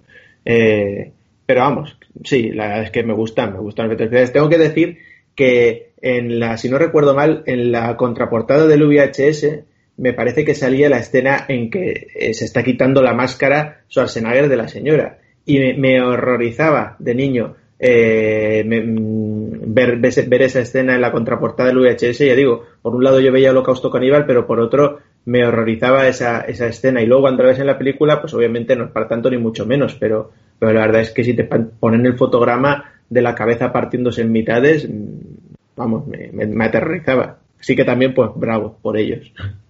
Hombre, yo a mí me presentas una señora mayor con, con un poco de sobrepeso que de repente se le abre la cabeza y dentro aparece su Arsenager y yo también me acojono bastante, también te lo digo, las cosas como son. Una cosa sí que me gustaría decir y es que si bien he defendido y defenderé hasta la muerte eh, las escenas eh, eh, de disparos y de, acción con, munición de Verjoven, decir que las coreografías de lucha son una mierda pinchada en un palo o, mejor dicho, un palo pinchado en una mierda porque no he visto nada que se haga nada más lejano de pegarse. Ya no es que no llegan casi ni a marcarse. Es una cosa, es más, como, como antes Big Vega ha mencionado las patadas en los huevos de Sharon Stone, hay mucha gente que eso, eso lo consideraría como sexo antes que como una agresión. Fíjate lo que te digo. Pero bueno, ahí pues creo, creo que es la que más fuerte pega, ¿eh? porque en la escena, hay una escena que tengo bastante grabada que es cuando sale de Memory Call y le aborda a su ex compañero, que joroba, macho. Eso sí que, sí que es cierto que no levanta ni la pierna. Yo creo que el Choache no podía levantar la pierna para dar las patadas, porque no llega. No, hombre, una vez la vascularización, la vascularización de eso es imposible en ese momento. Es decir, si, si subes la pierna y sube todo el reflujo de sangre que hay ahí, le, le, peta la, la, aorta en ese mismo momento. No, no, no hay capacidad para llevar todo eso a la vez. No, no es posible. Otra que película, uy, perdón, otra pregunta que quería haceros, chicos, es, es la siguiente. Eh, está muy, bueno, son dos, dos maneras o, dos vías eh, muy utilizadas en la ciencia ficción de plantearnos una crítica a la sociedad de nuestro momento, tanto la utopía como la distopía, ¿verdad? Eh, tenemos estas dos opciones. si bien en la utopía nos plantean un mundo idílico en el que parece que todo es maravilloso y luego resulta que seguimos en ese futuro, por muy maravilloso que sea ese mundo, teniendo los mismos problemas que ahora, que es como decirnos que ahora mismo también decimos que todo maravilloso y en realidad nuestra vida es una mierda, ¿verdad? Y tenemos la distopía en la que nos enseñan eh, pues a dónde vamos a llegar si no solucionamos los problemas que tenemos, que no deja de ser también evidentemente una crítica a ello, a esos mismos. Sin embargo, vosotros como solución eh, y medio eh, del que se pueda servir eh, narrativamente la ciencia ficción para plasmar este mensaje, ¿cuál os gusta más? ¿Cuál os seduce más? ¿Cuál os llama la atención? ¿De cuál son más fans? Etc, etc, etc. Big Vega. Mm, yo siempre he sido más fan de, la distopía, la verdad. Eh, últimamente lo voy disfrutando más. También porque tengo, tengo una señora en casa que, le, le, da mucho a ese tipo de, historias y, bueno, por llamarlo de alguna manera eh, a ese género. Pero yo creo que da más juego, ¿no? Eh, si bien es cierto que, que hombre, una utopía al final aunque te quedes igual, ¿no? Virgencita, virgencita, que me quede como estoy, pero yo creo que le, da, le sacas menos jugo a los problemas diarios. Cambias un poco el entorno, pero todo se queda igual. Sin embargo, eh, distopía siempre tenemos, pues eso, eh, bien un cataclismo, bien una revolución, un, lo que, lo que sea. Y al final, por, por ponerte un, un, ejemplo, pues el cuento de la criada, que es lo último que se me viene así a la, a la cabeza, podríamos hablar un poco de, de distopía y, me parece más resultón, la verdad, me parece más resultón. O, por ejemplo, cae un, meteorito en la Tierra, eh, se carga la mitad de la tal. Pues, digamos que, siempre, siempre le puedes sacar más jugo y puedes ver un poquito más allá. Eh, aparte de tener un montón de posibilidades. Ya Yasumaro, ¿tú por qué vía optas? Me quedo con la distopía también, quizá por la importancia de la obra eh, de este género, ¿no? Porque estoy pensando, por ejemplo, en Un Mundo Feliz, ¿no? De Aldous Huxley, 1984, de Orwell, en fin, es un, un género o un subgénero dentro de la ciencia ficción que se presta a la crítica más evidente, ¿no? Que al final es la que más cala. Eh, la que más cala. Entonces, en ese sentido, también es uno de los pilares básicos de, la ciencia ficción, que se caracteriza por ser mm, una vertiente que da lugar a, eso, ¿no? A la reflexión, a la crítica social, a, plantearse qué somos y en qué contexto, eh, donde eh, otros géneros pues no han indagado tanto, ¿no? Estoy pensando eh, en el terror, que también lo ha hecho de alguna manera, y sobre todo el fantástico, eh, que no se mete por, por, estos derroteros. Yo me quedo con, la distopía también. Necron. Mm, bueno, obviamente en el campo cinematográfico eh, siempre la distopía va, a ser mucho más, mucho más efectista y mucho más recurrente. En el campo, si, quieres llevarlo un poco más a la realidad, pues yo también me quedo un poco, estoy un poco con, con todos vosotros, ¿no? Al menos con, la, con lo que ha expresado tanto Vega como, como Yasumaro. ¿Qué decir? Pues eso, que si tienes ahí algo... al fin y al cabo, eh, todo se trata de, de, de, tener algo inamovible o... Eh, estaba intentando acordarme de una, de una frase que de una película, pero no, no consigo acordarme ahora. Pero vamos, que, que todo se trata de tener algo inamovible o algo que es, que es, que es, eh, que es dúctil y que, y que puede ayudar a, dar una cierta movilidad a la sociedad, a los temas, a los, al pensamiento. Al fin y al cabo, bueno, pues como, como dice la, la ópera, la dona es móvil, pero en general la humanidad es móvil, ¿no? Eh, cual piuma al vento. Así que siempre también yo también coincido que, una distopía, pues, tanto en el plano real como en el plano cinematográfico, pues ayuda más. Yo, yo personalmente me declino, me, declino más por, por, la utopía, eh, pero he de admitir que es mucho más difícil hacer una obra basada en la utopía que plasme la crítica a la sociedad del momento y que llegue eh, es mucho más difícil que hacerlo con una distopía. Es decir, eh, es tan difícil que muy pocos lo consiguen. Y entiendo también que como producto cinematográfico, uff, ojete calor. ¿Vale?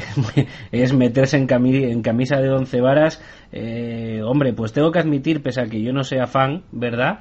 que mm, Minority Report, que al fin y al cabo, ya que nos toca, porque está basado también en una pieza de Philip K. Dick, ¿verdad? Eh, y de Tito Spielberg, eh, que siempre sale por aquí, ¿verdad? Mm, pues bueno, pues tengo que admitir que me parece una pieza de ciencia ficción interesante, justo por esta razón. Pero sí he de admitir que pese que a mí me guste más, eh, sí es cierto que es difícil hacerlo bien y sí es cierto que escasea mucho más y sí es cierto que el lenguaje de la distopía lo hace más entendible, lo hace más fácil y es mucho más versátil. Ahí estoy totalmente de acuerdo. Una pregunta más, chicos, porque es que esta película a mí la he visto dos veces para preparar el programa y la primera yo tengo que admitir que la disfruté absolutamente como un niño y en la segunda me fueron surgiendo preguntas, preguntas caceros y, y, bueno, pues pues no tenéis escapatoria, aquí estáis. La siguiente pregunta es, es, es muy concreta. ¿Vosotros usaríais Memory Call? Con esto quiero decir, ¿seríais capaces por un lado, de aceptar que no podréis llegar a distinguir en vuestra vida qué cosas han sido reales y qué no, y por otro lado, por el hecho de disfrutar de cualquier experiencia que soñéis o soñemos en tener, pasaríais por saber o no saber, pero ahora mismo en este momento, antes de hacerlo, sí, que esa misma experiencia la tendrían miles de millones de personas, no sería única e intransferible, sino que sería la misma que otros muchos harían. Eh, ¿Jugaríais a eso? ¿Para qué concretamente? Puede que no, fue, no sea para, un viaje, pero sí, bueno, para un mejor primer recuerdo amoroso o un mejor eh, recuerdo de la infancia porque la habéis tenido muy cruda o bueno, en fin, extrapoladlo como, como queráis, ¿de acuerdo? Eh, Big Vega. Mm, vamos a ver. Como individuo, o sea, como el individuo que soy ahora, ¿vale? Eh, no creo que, que lo utilizara. lo hablaba con mi mujer según me llamó la película y era que, bueno, tú al fin y al cabo tienes un recuerdo, ¿vale?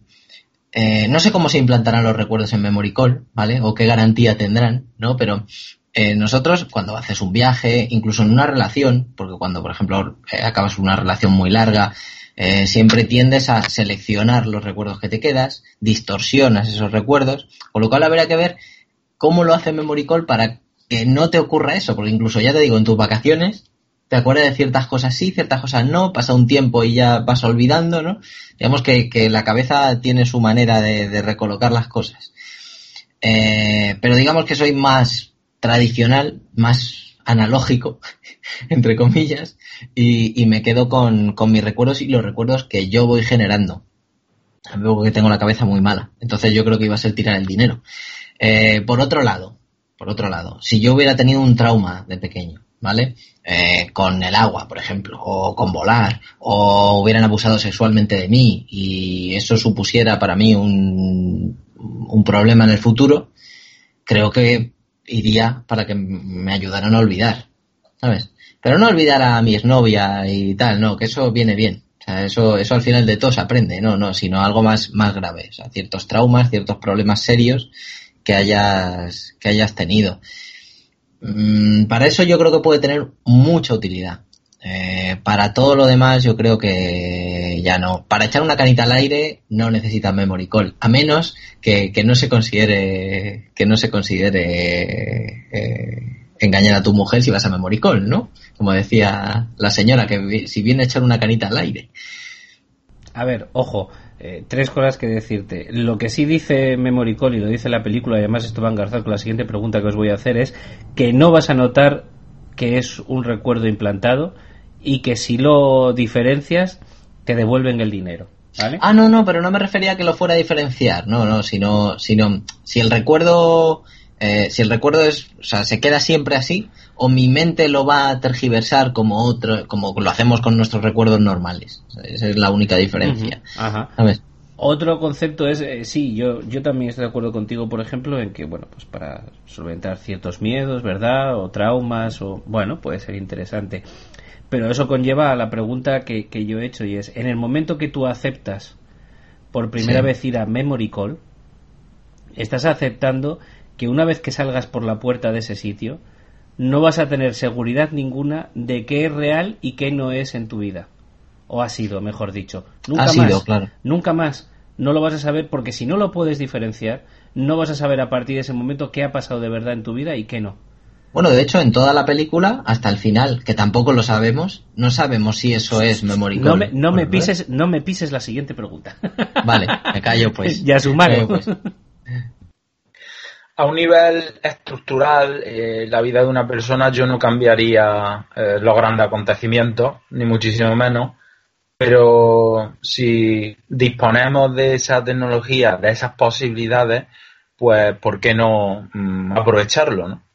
Yo supongo que si esa empresa existiera, habría una garantía de que eh, los recuerdos van a ser manipulados mm, ciñéndose a lo que tú pides eh, entonces, mm, bajo ese control y esa perspectiva, si yo lo que quiero es buscar una experiencia muy localizada, eh, algo que no voy a poder conseguir nunca, un viaje especial o, algún sueño o al haber estado con eh, una mujer espectacular, cualquier historia de esta, bueno, pues, mm, pues ¿por qué no? no? Yo mm, lo veo, además, es que mm, ni siquiera nosotros mm, sabemos los recuerdos que tenemos, si son reales o si son 100% como los recordamos o no.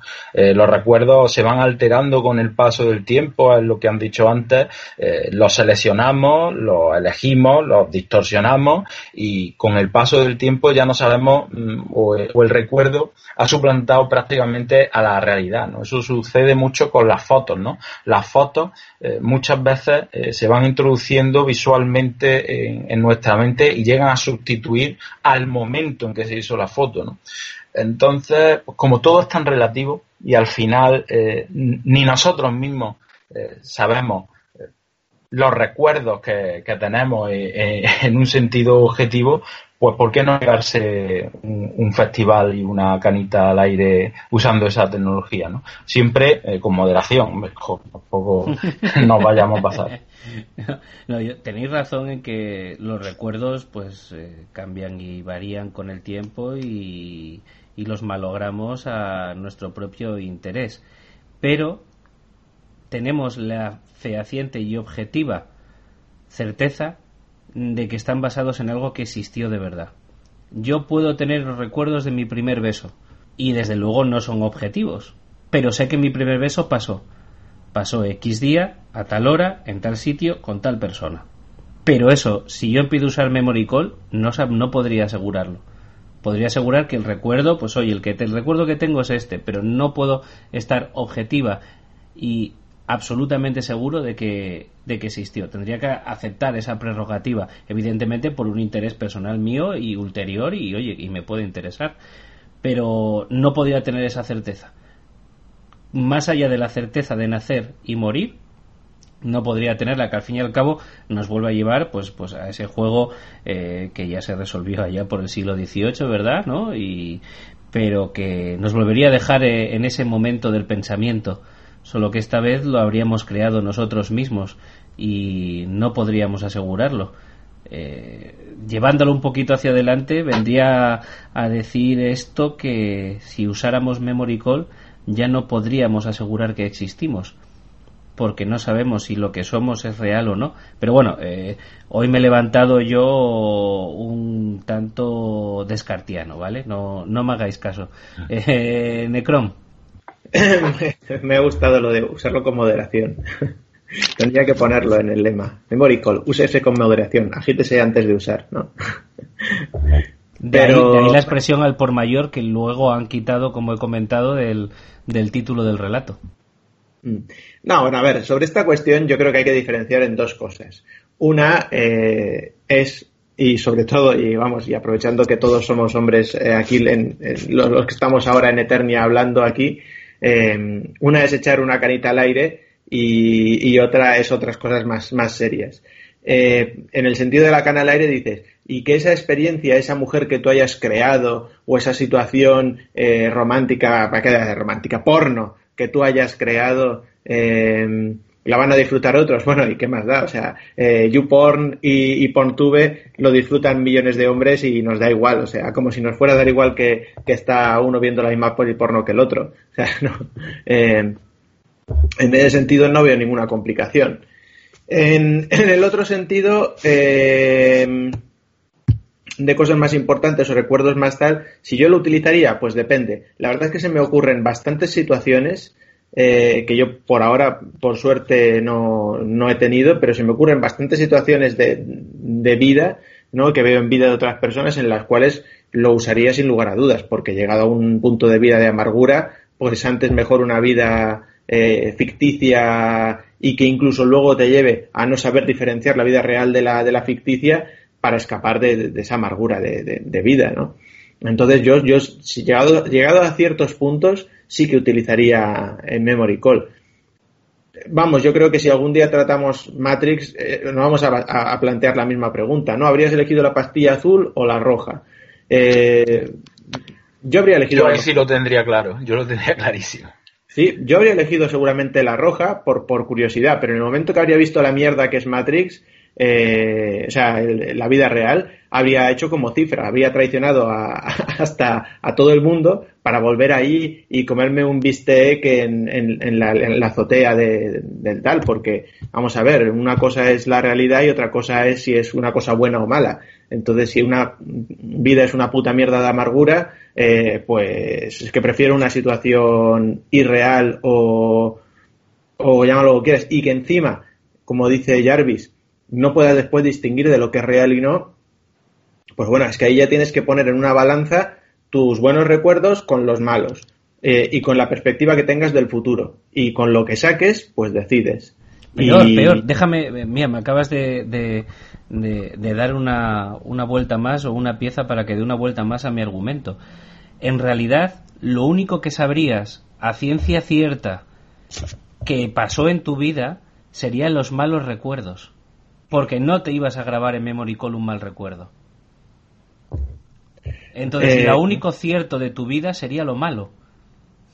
Ojo, ya he dicho que me he levantado hoy un poco profundo. ¿no? pido, perdón, pido perdón a los oyentes, pero es que me parece un tema muy interesante, ¿sabes? A ver, ese sentido está claro, porque en ese sentido es una putada, porque claro, si solo puedes recordarlo, pero vamos, yo creo que de alguna manera, y al final, eh, yo qué sé, te puedes, si tienes dinero, porque también otra cosa importante es el dinero, ¿cuánto cuesta? Pues con lo tacaño que soy yo, eh, Mm, vamos, eh, seguramente si costara eh, más de 12 euros no, no lo haría. Bueno, Necron, pero antes de empezar el proceso te ponen unos anuncios de Carglass y unos trailers y tú te quedas contento, no te preocupes. sí, luego ese es el recuerdo que tienes. bueno, a ver, chicos, y voy a disparar con la última pregunta. La última pregunta es esta, y ya la ha adelantado Big Vega.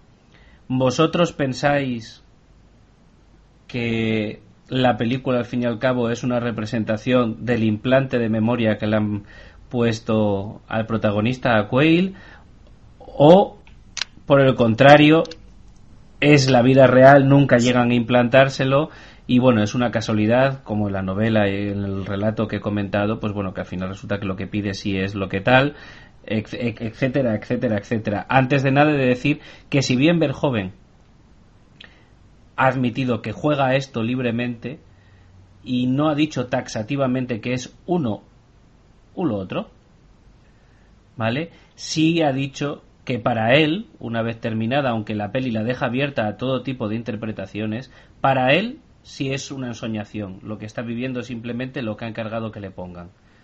Eh, yo tengo que admitir que para mí también, y tengo mis argumentos, pero, pero bueno, quiero escucharos a vosotros y si eso lo debatimos. Vivega.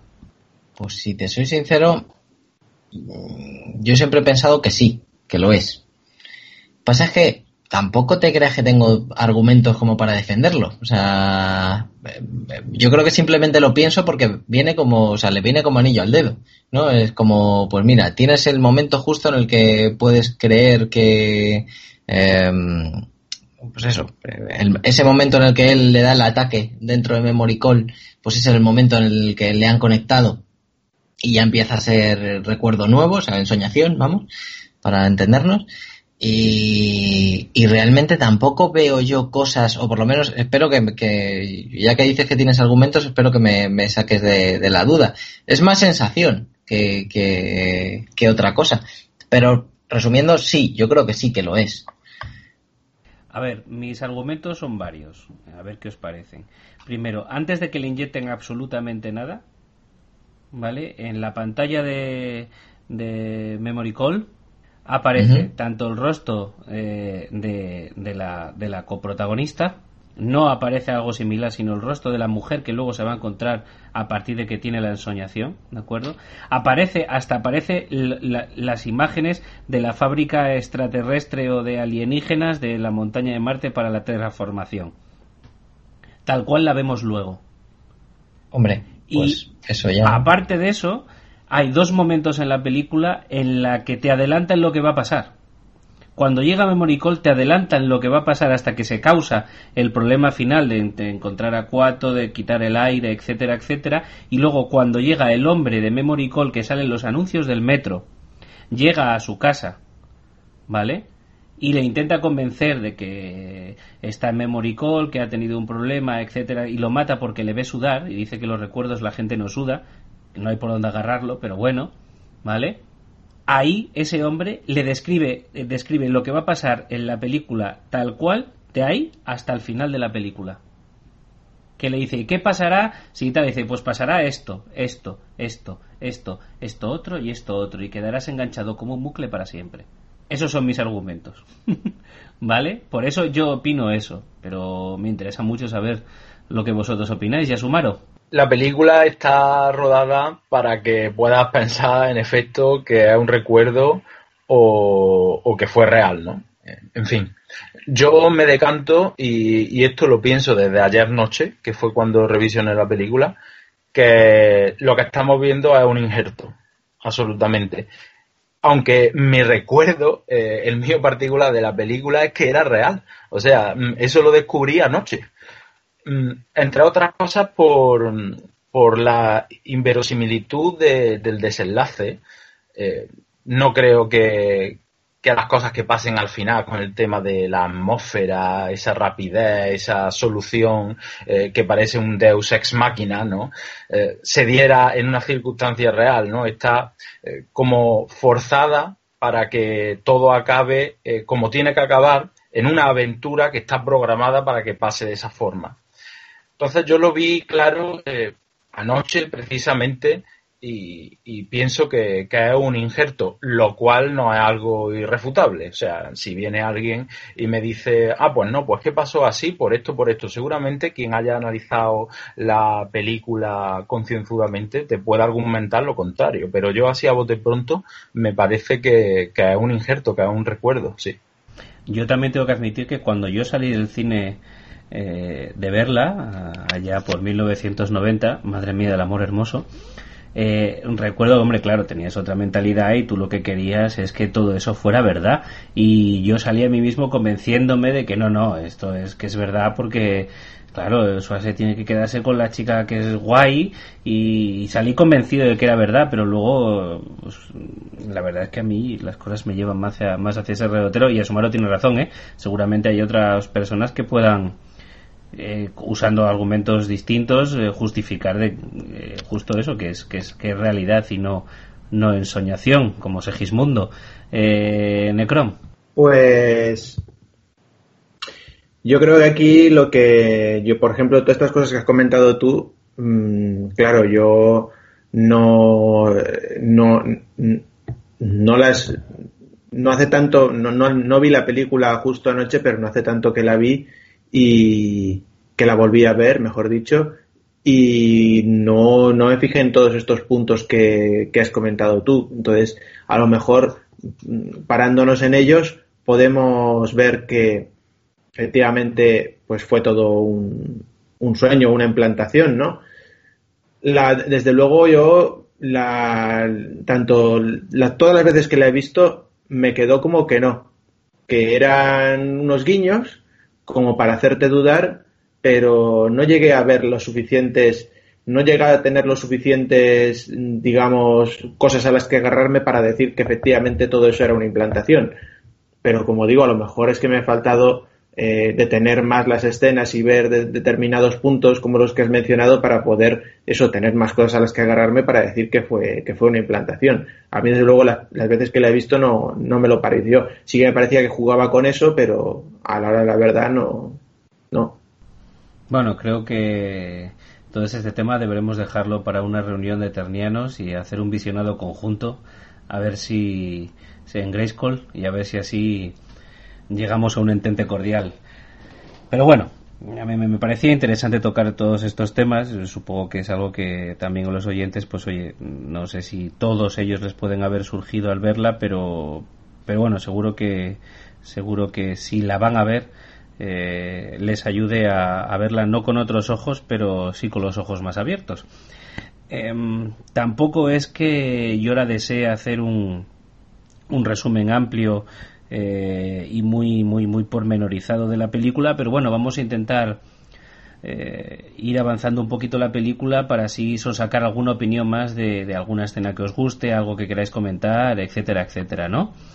Eh, todos ya sabemos que nos presenta la película al principio a nuestro personaje, a Quaid, eh, con su mujer eh, y con Sharon Stone, eh, pues bueno, en, su apartamento recién despiertos. Él, de hecho, lo que tiene al principio de la película es un sueño en el que está en Marte con otra mujer, cae por un acantilado y muere y bueno, pues eh, ya parece que él está obsesionado con Marte, casi no le presta atención a su mujer que intenta desviar su atención sobre Marte, él quiere viajar a Marte, quiere leer las noticias sobre y ver las noticias eh, sobre los terroristas en Marte, etcétera, etcétera, va a su trabajo, eh, durante su recorrido al trabajo ve el anuncio de Memory Call, ya lo hemos comentado, se lo comenta también a su amigo y compañero de trabajo que intenta disuadirle, aún así él va a Memory Call, eh, allí es donde, ya lo hemos comentado también, pues contrata esta experiencia de agente secreto en Marte, etcétera, etcétera, y bueno, parece que hay un problema durante la operación, eh, pierde el control, le vuelven a dormir y despierta en un taxi que le lleva a casa, cuando lleva a casa se lo comenta a su mujer y, eh, y bueno, pues oh sorpresa, la violencia se desata a su alrededor, su mujer le cuenta que no es su mujer, etcétera, etcétera, en fin, escapa eh, tiene contacto con un hombre que le da un maletín que parece que él mismo se ha mandado a él. Bueno, ahí le cuentan esa historia de que él mismo, ya como Hauser, eh, se cuenta a sí mismo la historia de que, de, que bueno, que trabaja para, para Cogen en Marte, eh, etcétera, etcétera, pero que le ha traicionado y que tiene primero que quitar. Bueno, ahí va ponerse una toalla húmeda en la cabeza para que no le sigan porque lleva un, un detector, ¿verdad? Luego extraerse en esa mítica escena del detector a través de la nariz y luego le aconseja que, que vaya que vaya a un hotel y que luego se vaya a Marte eh, y que allí recibirá más instrucciones. En esta parte, muy muy resumida y de la que me he saltado muchas cosas, pero unas porque ya las hemos comentado y otras porque tampoco vamos a destrozar la película entera para nuestros oyentes para que así tengan un poquito más de gana de verla y de refrescarla si no la han visto y de disfrutarla en el caso de que no lo hayan hecho. Eh, de esta primera parte, ¿qué, es lo que más, eh, más os llama la atención, aparte de los bíceps y los pechotes de Schwarzenegger botando con el martillo neumático y de esa impresión de que no necesitaría encenderlo en realidad para perforar las las, rocas. Eh, Big Vega. Es como el chiste aquel del vasco que iba cortando troncos con la, con, la sierra eléctrica, la sierra mecánica apagada, ¿no? Pues eso.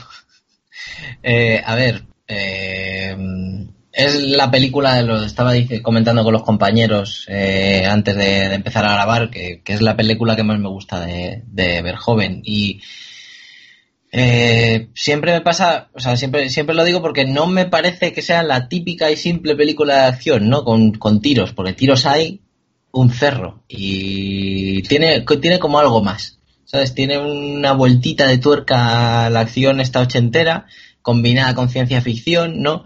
Un guion un poquito más elaborado, no es, no es profundo, vamos, eso es el chuache también, o sea, que tampoco, tampoco le íbamos a poner ahí a, a recitar a Shakespeare. Pero, el planteamiento mola mucho, eh, sobre todo por esto de memory call, de, uy, que se va a montar aquí. Eh, y, realmente la película entra muy bien y muy rápido. El planteamiento es muy rapidito. Sabes que, este hombre va a ir a memory call porque está, ay, no sé, no sé si sí o si no, con su compañero y del curro. La mujer que si se obsesiona con, con la morena, con no sé qué, esta es la chica que he visto en mi sueño, no sé qué, no sé cuántos y es conectarlo a la máquina y pum, pum, pum, pum, pum, pum, pum, pum, pum. También, también te digo, tiene un problema el hombre, ¿eh? O sea, si tú, eh, eh, tu mujer es Sharon Stone, eh, en la Sharon Stone de 1990, porque alguno me dirá, hombre, pues ahora no, ya se me no, gustos, pero, si tu mujer es Sharon Stone de 1990 y tú dices, me gustaría ir a Memory Call, ¿eh? y tu mujer te coge, te pega un empechón, te da un abracito, unos besitos, se te monta encima, Sharon Stone, y te dice, no hombre, a Marte no, vámonos de crucero espacial, dices, donde tú quieras, como si quieres ir a las urdes a acabar, lo que tú quieras. Tiene un problema, tiene una situación que no está bien. Aún diría más. Si tú eres el chuache, ¿vale? Y empiezas y estás no sé cuánto tiempo hablando de la mujer morena que aparece en tus sueños, y tu mujer es Sharon Stone y no te cruza la cara, deberías empezar a sospechar de que a lo mejor no es tu mujer, sino un agente secreto.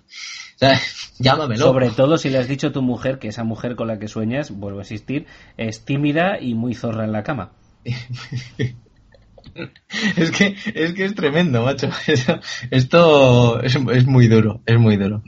Pero bueno, volviendo a lo de antes, eh, ya digo que, que, me gusta mucho el ritmo de la.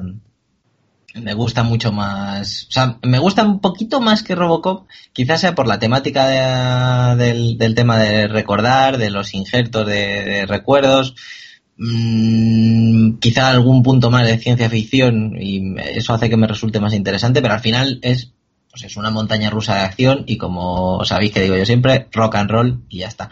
Me gusta mucho, y tengo que decirlo, cuando habéis hablado de tiros, hay la escena del metro, los otros reventando tal, y él escondido detrás de una persona que el pobre viajaba, iba a viajar en metro tranquilamente y le pegan más tiros que una pared de Sarajevo. Sí, sí le pegan ¿sabes? 200 tiros, además que no le queda al hombre de sangre ya por, por, por expulsar por esos agujeros que le hacen. Es de tremendo, ¿eh? Tremendo. Aparte dices tú, ¿qué calibre estáis usando, macho? Porque eso, eso debería atravesar algo. Algo eh, debería. Eh, calibre de los que compra Sanchís, el del Real Madrid, en su lista de la compra.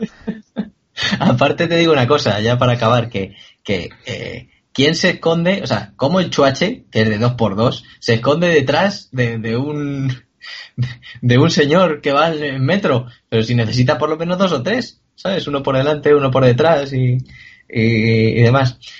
Eh, la verdad es que a mí me gusta mucho la peli por eso, porque, porque no para, porque el planteamiento es muy atractivo y, y, luego tiene pues eso, los pequeños detallitos que a mí me molan. Hombre, Johnny Taxi, por ejemplo, es que luego me voy acordando de cosas según, según voy hablando, Johnny Taxi mola bastante, ¿eh?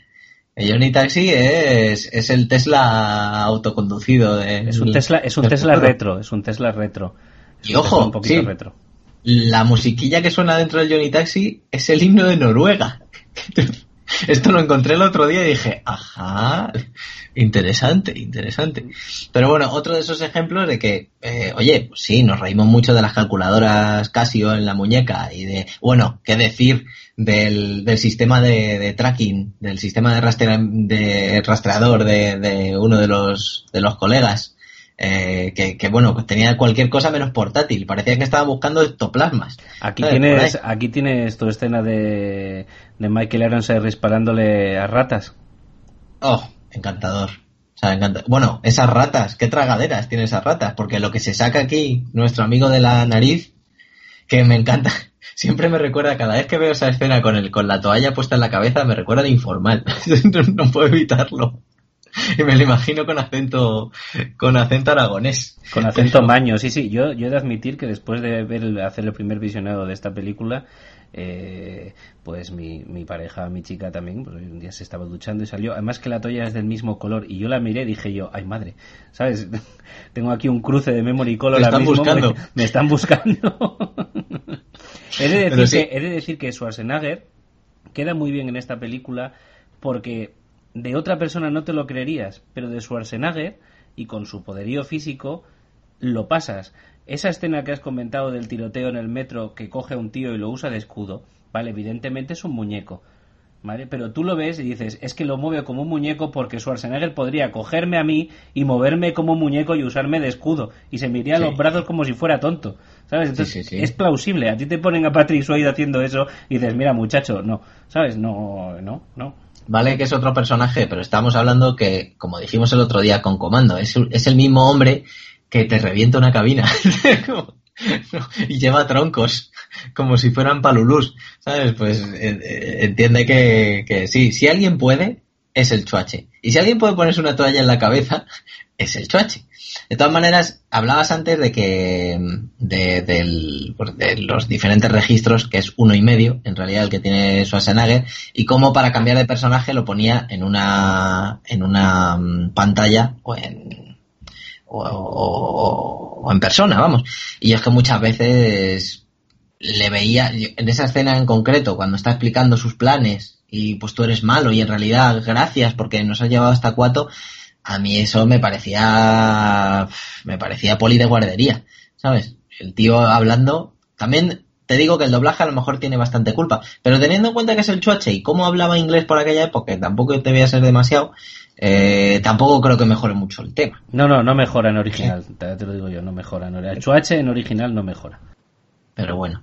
Y nada más, poco más, la verdad. Yo es que la tengo, aparte del cariño que la tengo, es que me parece, como ha dicho Antonio antes, eh, como ha dicho ya Sumaro antes, que, que, que, es, es, es, es una gran obra y tiene un equilibrio muy interesante entre acción, ciencia ficción, efectos especiales, porque por ejemplo he rajado mucho de la cabeza del choche, pero sin embargo la cabeza cuando se está sacando el, el transmisor, pues tampoco es tan mal. O sea, me parece bastante, bastante resultón. La cabeza de Schwarzenegger, que es aproximadamente, tiene la misma capacidad cúbica que el tórax de Sharon Stone en la primera escena. Es, es tremebundo. Tremebundo. Sí. Sí, igual que el, que el estómago de la rata. Porque eso que se saca de la nariz se lo come la rata, amén de un trozo de chocolate grande. ¿Sabes? Pero bueno, nada, disparo a la rata. Ya, Sumaro, ¿tú disparas a las ratas o no? ¿Qué opinas de esta primera parte o este introito de la película? Lo mejor de la primera parte de la película es que te metes en el carrusel y, no paras, ¿no? Y sobre todo, mmm, que te da una cantidad de opciones narrativas eh, flipante, ¿no? Porque a partir del sueño y de esa necesidad de acudir a Marte, no se sabe bien por qué, por ese entonces, pues el espectador puede eh, empezar a especular con cualquier tipo de, resolución, ¿no? Y, y, eso está muy bien. Además, la película eh, Mira, yo es que tengo vetado el término lento aplicado al cine, ¿no? Porque siempre que pregunto, ¿cómo te ha parecido esta película? sea, muy lenta, eh, muy aburrida, muy pesada. Me da mucho coraje, pero es que verdaderamente aquí el dinamismo empieza desde, desde el primer momento y, eso pues lo agradezco mucho en una película de, de estas características, ¿no? También te, también te voy a decir una cosa, hacer una película eh, con Arnold Schwarzenegger, eh, ya sea ahora como antes, que antes creo que más, eh, y darle un ritmo más pausado, hacer un introito en el que el personaje se vaya presentando, más costumbrista, etcétera, etcétera, etcétera, eh, es una tarea titánica y de resultados bastante, bastante dudosos, ¿eh? Yo creo que es una buena solución de Verhoeven eh, el empezar pum pum pum pum pum pum pum pum pum cosa que en otras películas que ya hemos comentado aquí en Eternia no hace así ni en Starship Troopers ni en Robocop comienza pum pum pum pum pum pum pum presenta al personaje, sobre todo en Robocop, ¿verdad? Presenta al personaje, su familia, su compañera, eh, la sí. comisaría, el estado de la ciudad, etcétera, etcétera. Eso con Schwarzenegger no lo podría hacer porque actoralmente no lo soporta no no tú ves a Schwarzenegger claro. a, tanto a él como actor como a la figura como actor que ya se había creado en su momento y que sigue permaneciendo tú a ti te aparece Schwarzenegger al principio de la película taladrando una roca y tú dices lo próximo que va a hacer es taladrarle la cabeza con el puño a uno y si no lo hace dices ¿qué está pasando aquí? este señor que habla tan mal y tan lento ¿sabes? no sé Sí, sí, pero es verdad que hay películas que intentan pues arrojarse a, a, esa velocidad, ¿no? En los ritmos y la cagan, ¿no? La cagan porque están mal construidas, pero aquí eh, el, montador Verhoeven eh, tuvo el tino de hacerlo totalmente digerible y efectivo. Entonces, pues a mí lo que más me llama la atención es eh, la velocidad con que empieza la película y sobre todo las posibilidades que plantea, ¿no? Eh, que eso en el espectador pues ya eh, genera un interés que lo hace estar pegado a, a la butaca. Uh -huh. Necron, ¿tú qué tienes que decir de, de estos inicios de película trepidantes? A mí, a mí, esta es la parte que más me gusta de la película. Y, y de hecho, es que es así. De, de, mm, eh, yo creo que ya poco tengo que aportar a lo que ya se ha dicho y me gusta me gusta cómo empieza y aunque como he dicho antes eh, no me llego a creer quizás sea por esta dote interpretativa de Schwarzenegger no no me llego a creer ciertas ciertas cosas de su personaje mmm, en este primer personaje como digo que no es el el superagente eh, espía infiltrado etcétera sí que me gusta y me gusta cómo se desarrolla la película y bueno, ves hay cosas de Verhoeven y, y me parece que tiene un, un, interesante desarrollo y que tiene ese ritmo trepidante que, que, te ayuda a engancharte y a esperar qué es lo que viene siguiente. El problema que yo le veo a esta y a otras películas también es que precisamente cuando eh, a veces quizás no ya Sumaro decía el tema de decir lento una película y es que a veces parece que eh, abusamos de ciertos términos pero quizás por no poder desmembrarlos y, hacer un comentario más extenso, pero claro, es que eh, cuando yo digo que a mí, por ejemplo, esta película, eh, y lo voy a decir, en, partes me, aburre y... y dilo, dilo, es lenta, es lenta. Sí, sí, no, no, lenta no, no, lenta no, es que, no. Yo, he dicho que yo si queréis, yo si queréis meto otro término ahí que es el que utilizo yo y que no es lento aunque esto se nos salga un poquito de debate, pues oye, qué leña, estamos en verano. Em, yo soy muy fan y ya lo he comentado aquí alguna vez de, y, muy muy seguidor de la tendencia de que el cine tiene que contar una historia. Cada historia tiene sus ritmos, yo ahí no me meto. Pero creo que mucha gente a veces, eh, cuando quiere decir lento, quiere decir que hay muchos planos, muchas imágenes que no aportan nada a la película y que son probablemente, pues bueno, una floritura, un, circunloquio, una manera de apoyar la imagen de una manera más, eh, más sostenible y más férrea, poner unos buenos cimientos a esa imagen para lo que luego el cineasta quiere desarrollar, ¿vale? Pero eso, a la óptica de ciertas personas, puede parecer traducido lento eh, puede parecer eso, pero bueno, que es, eh, es lo que yo llamo pues el, el, circunloquio, el, el, alargamiento eh, de, tanto de la imagen puede ser como del guion en pos de crear algo mejor, pero que desde mi óptica, ya digo, no es lento, pero sí quizás sobrante en algún momento. No sé qué opináis. No, yo no me refería tanto a eso y además los que me conocéis sabéis que yo soy fanático de las películas de Kurosawa o de Ozu que son considerados, no, eh, la gente dice es más rápido ver crecer un árbol que una película de esas. Entonces, yo no, en este caso no me refería tanto a eso, sino que bueno, hay muchas, como hay muchas, efectivamente, hay muchas variaciones de lo que puede ser lento, muchas interpretaciones. Una es, por ejemplo, la que has comentado tú, eh, Jarvis, pero, por ejemplo, también hay otras que son contradictorias, porque, por ejemplo, si un ritmo es demasiado trepidante y, y no, no se adapta o no tiene subidas y bajadas, además bien llevadas, porque como ya comenté, por ejemplo, en Starship Troopers, esa última parte de la película me parecía que iba a menos, a pesar de que intentaban que fuera más, como dotándola de más acción. Me parece que es muy complicado eh, saber llevar bien el ritmo de una película. Y, y a mí en el caso de esta película, esta primera parte, ya lo he dicho, me gusta y me parece que lo lleva bien, pero luego me parece que no se lleva tan bien. A lo mejor es que no me gusta ver joven, no lo sé, y eso que me gusta Robocop y me gusta Starship Troopers, pero eh, acabo de descubrir ahora mismo, según estaba hablando, que efectivamente con esta película me ha pasado con lo mismo que la última parte de Starship Troopers, que me, eh, me parece que no, no, no, no acaba, al menos a mí, no me acaba de llegar ese ritmo bien transmitido y hace, no que me parezca lenta, en este caso, eh, que me aburre un poco. Y además, me surge mucho la comparativa y bueno, diréis, bueno, claro, es que es el futuro, es una sociedad también distópica, eh, etcétera, etcétera, eh, pero diréis también, bueno, claro, esto, pues esto a mí me, me recuerda a, a la fuga de Logan. Y, es otra película que también pues me pareció mm, lenta y en su revisionado la encontré lenta, lentísima. Así que... ¿Ya sumaron por alusiones? A ver, es que me he caído y no sabía lo que había preguntado. Ahora lo, lo recompones. ¿Qué había preguntado? Sí, estabas hablando de... En realidad hemos cortado tanto Necron como yo con lo de lento o no lento. Sí. Y que a él le había parecido esta otra parte de esta película que no la primera un, un tanto lenta. Él no se corta al decir lento, por decirlo de alguna manera. Sí, sí, vale, fantástico, fantástico. Muy bien, bueno, pues empezamos, ¿no?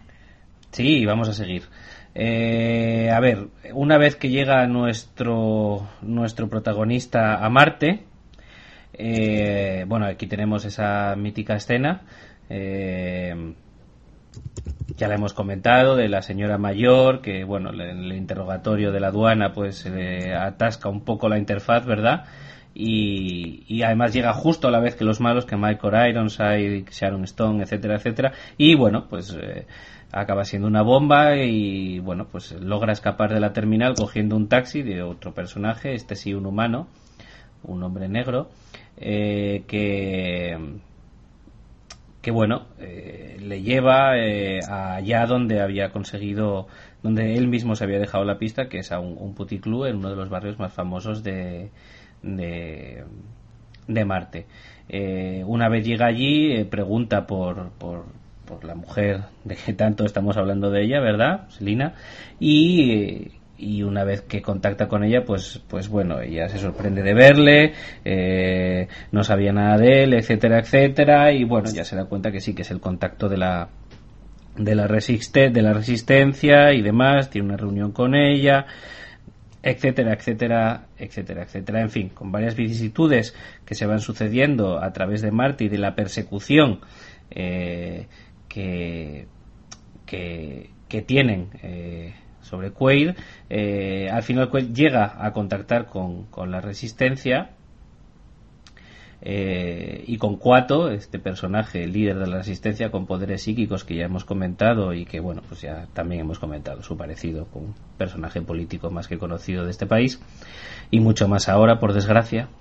Eh, lo que pasa es que Quaid y su pareja no sabían que habían sido traicionados por el taxista que era un miembro infiltrado, y lo que han hecho es llevar a los hombres de Coheigen, ese gobernador de Marte eh, que tiene tiranizado al pueblo a través A eh, del suministro de aire que hay que pagar y B eh, de las jugosas sumas de dinero millonarias sumas de dinero que está haciendo a través de la extracción del mineral más importante que se encuentra en Marte y lo que hacen es eliminar a eliminar a Cuato y, bueno allí le comenta a Cuato antes de morir a, a Quill que lo que tiene que hacer es arrancar esa, esa industria esa fábrica eh, que, se encuentra bajo la montaña dentro de la excavación. Y vamos a dejar para el final el, el remate final. Chicos algo que opinar alguna escena que os guste de esta parte algo reseñable la escena eh, la escena de la lucha en el, en el puticlub con la enana apuñalando y disparando con la recortada, bueno, por decir algo, eh, eh, el asesinato de la prostituta de los tres pechos, los mutantes, la capacidad que tienen de, de ver, el papel del taxista, también es muy interesante, ¿no?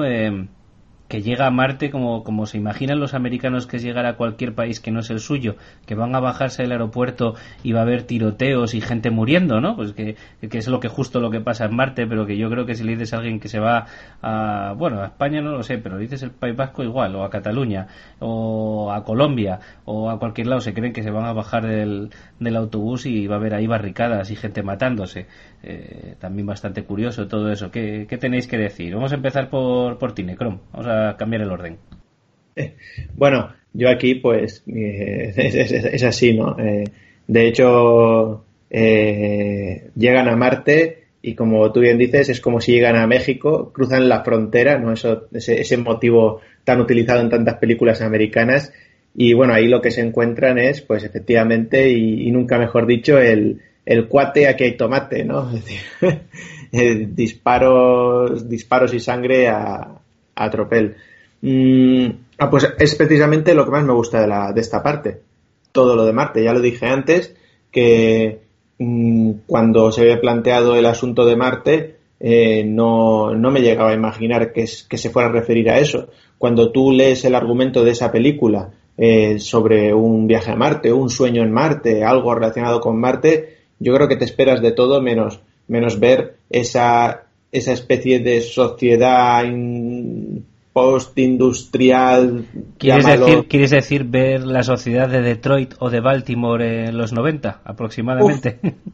yo tiraría más. Para mí entra más dentro de un rollo casi Mad Max que, que, en, eso, porque... Eh, pero sí, también tiene, tiene ese aire a, a, Detroit, si quieres, si quieres decirlo de esa manera. Mm, no sé, eh, pero bueno, me, lo que más me gustó es eso, la, llegada a Marte y el planteamiento de situación, el planteamiento de, de, de ese, mm, no esa dictadura mediante, mediante el aire, que, que bueno, no, no es, no es, no, no es nada nuevo tampoco. a, mí, a, mí, siempre me ha recordado a Spaceballs, ¿no? La, loca historia de las galaxias y, la chupa chupa del aire. sí, sí, sí, sí. No, hay que dar eso se usa. Cuando falta el agua, pues el dictador usa el agua para. y cuando no es el aire y cuando no es. Pero. Pero bueno, que es, lo que es lo que más me ha gustado. El resto. Mmm, dices, qué buenos efectos especiales o, qué cosa, como decía, qué es que te queda estas cosas, ¿no? Pero no me llama, no me llama demasiado la, la atención el, resto de la, de la parte de esta película. No digo que sea malo, ni que en este punto todavía no me parece que descienda ese ritmo del que hablaba, aunque va en camino pero, pero vamos, yo me quedo con la llegada a Marte y el planteamiento de cómo es Marte y lo que pasa en Marte y, y lo que allí lo que allí sucede. Muy bien, ya sumaron. Más dinero, más libertad y más aire, ¿no? Que era lo que reclamaban los, los mutantes rebeldes. Me gusta cómo se plantea el planeta. De hecho, yo creo que mejora respecto a todo lo anterior visualmente. Lo he comentado, lo he comentado antes.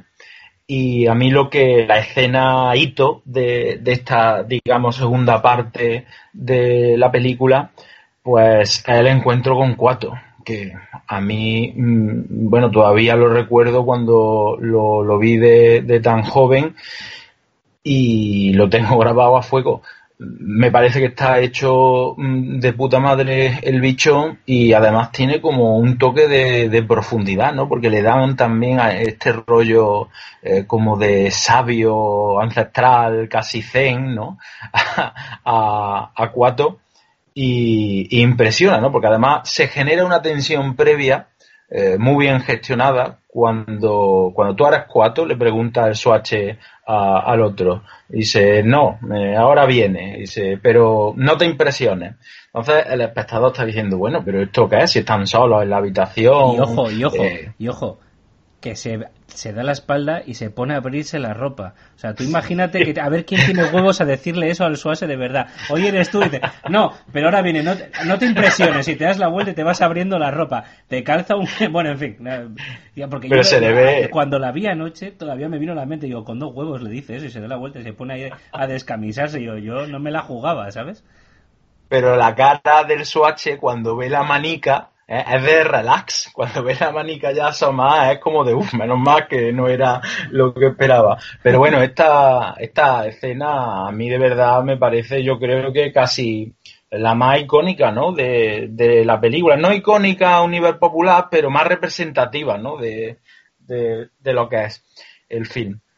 Aparte también la muerte, la muerte de, de Cuarto, ¿no? A, a manos del personaje de Michael Ironside, eh, es muy, muy consternadora, es muy, muy cruel, ¿no? Está ahí hablando eh, la criatura, dándole un último consejo vital al protagonista y de pronto le pegan un tiro a la cabeza. No sé, a mí me impresionó eh, todo eso muchísimo en su momento, mezclado con la lástima, mezclado con, con el asco que también genera el personaje, con la fascinación y con la admiración de, los buenos efectos que se emplearon en esa, en esa escena.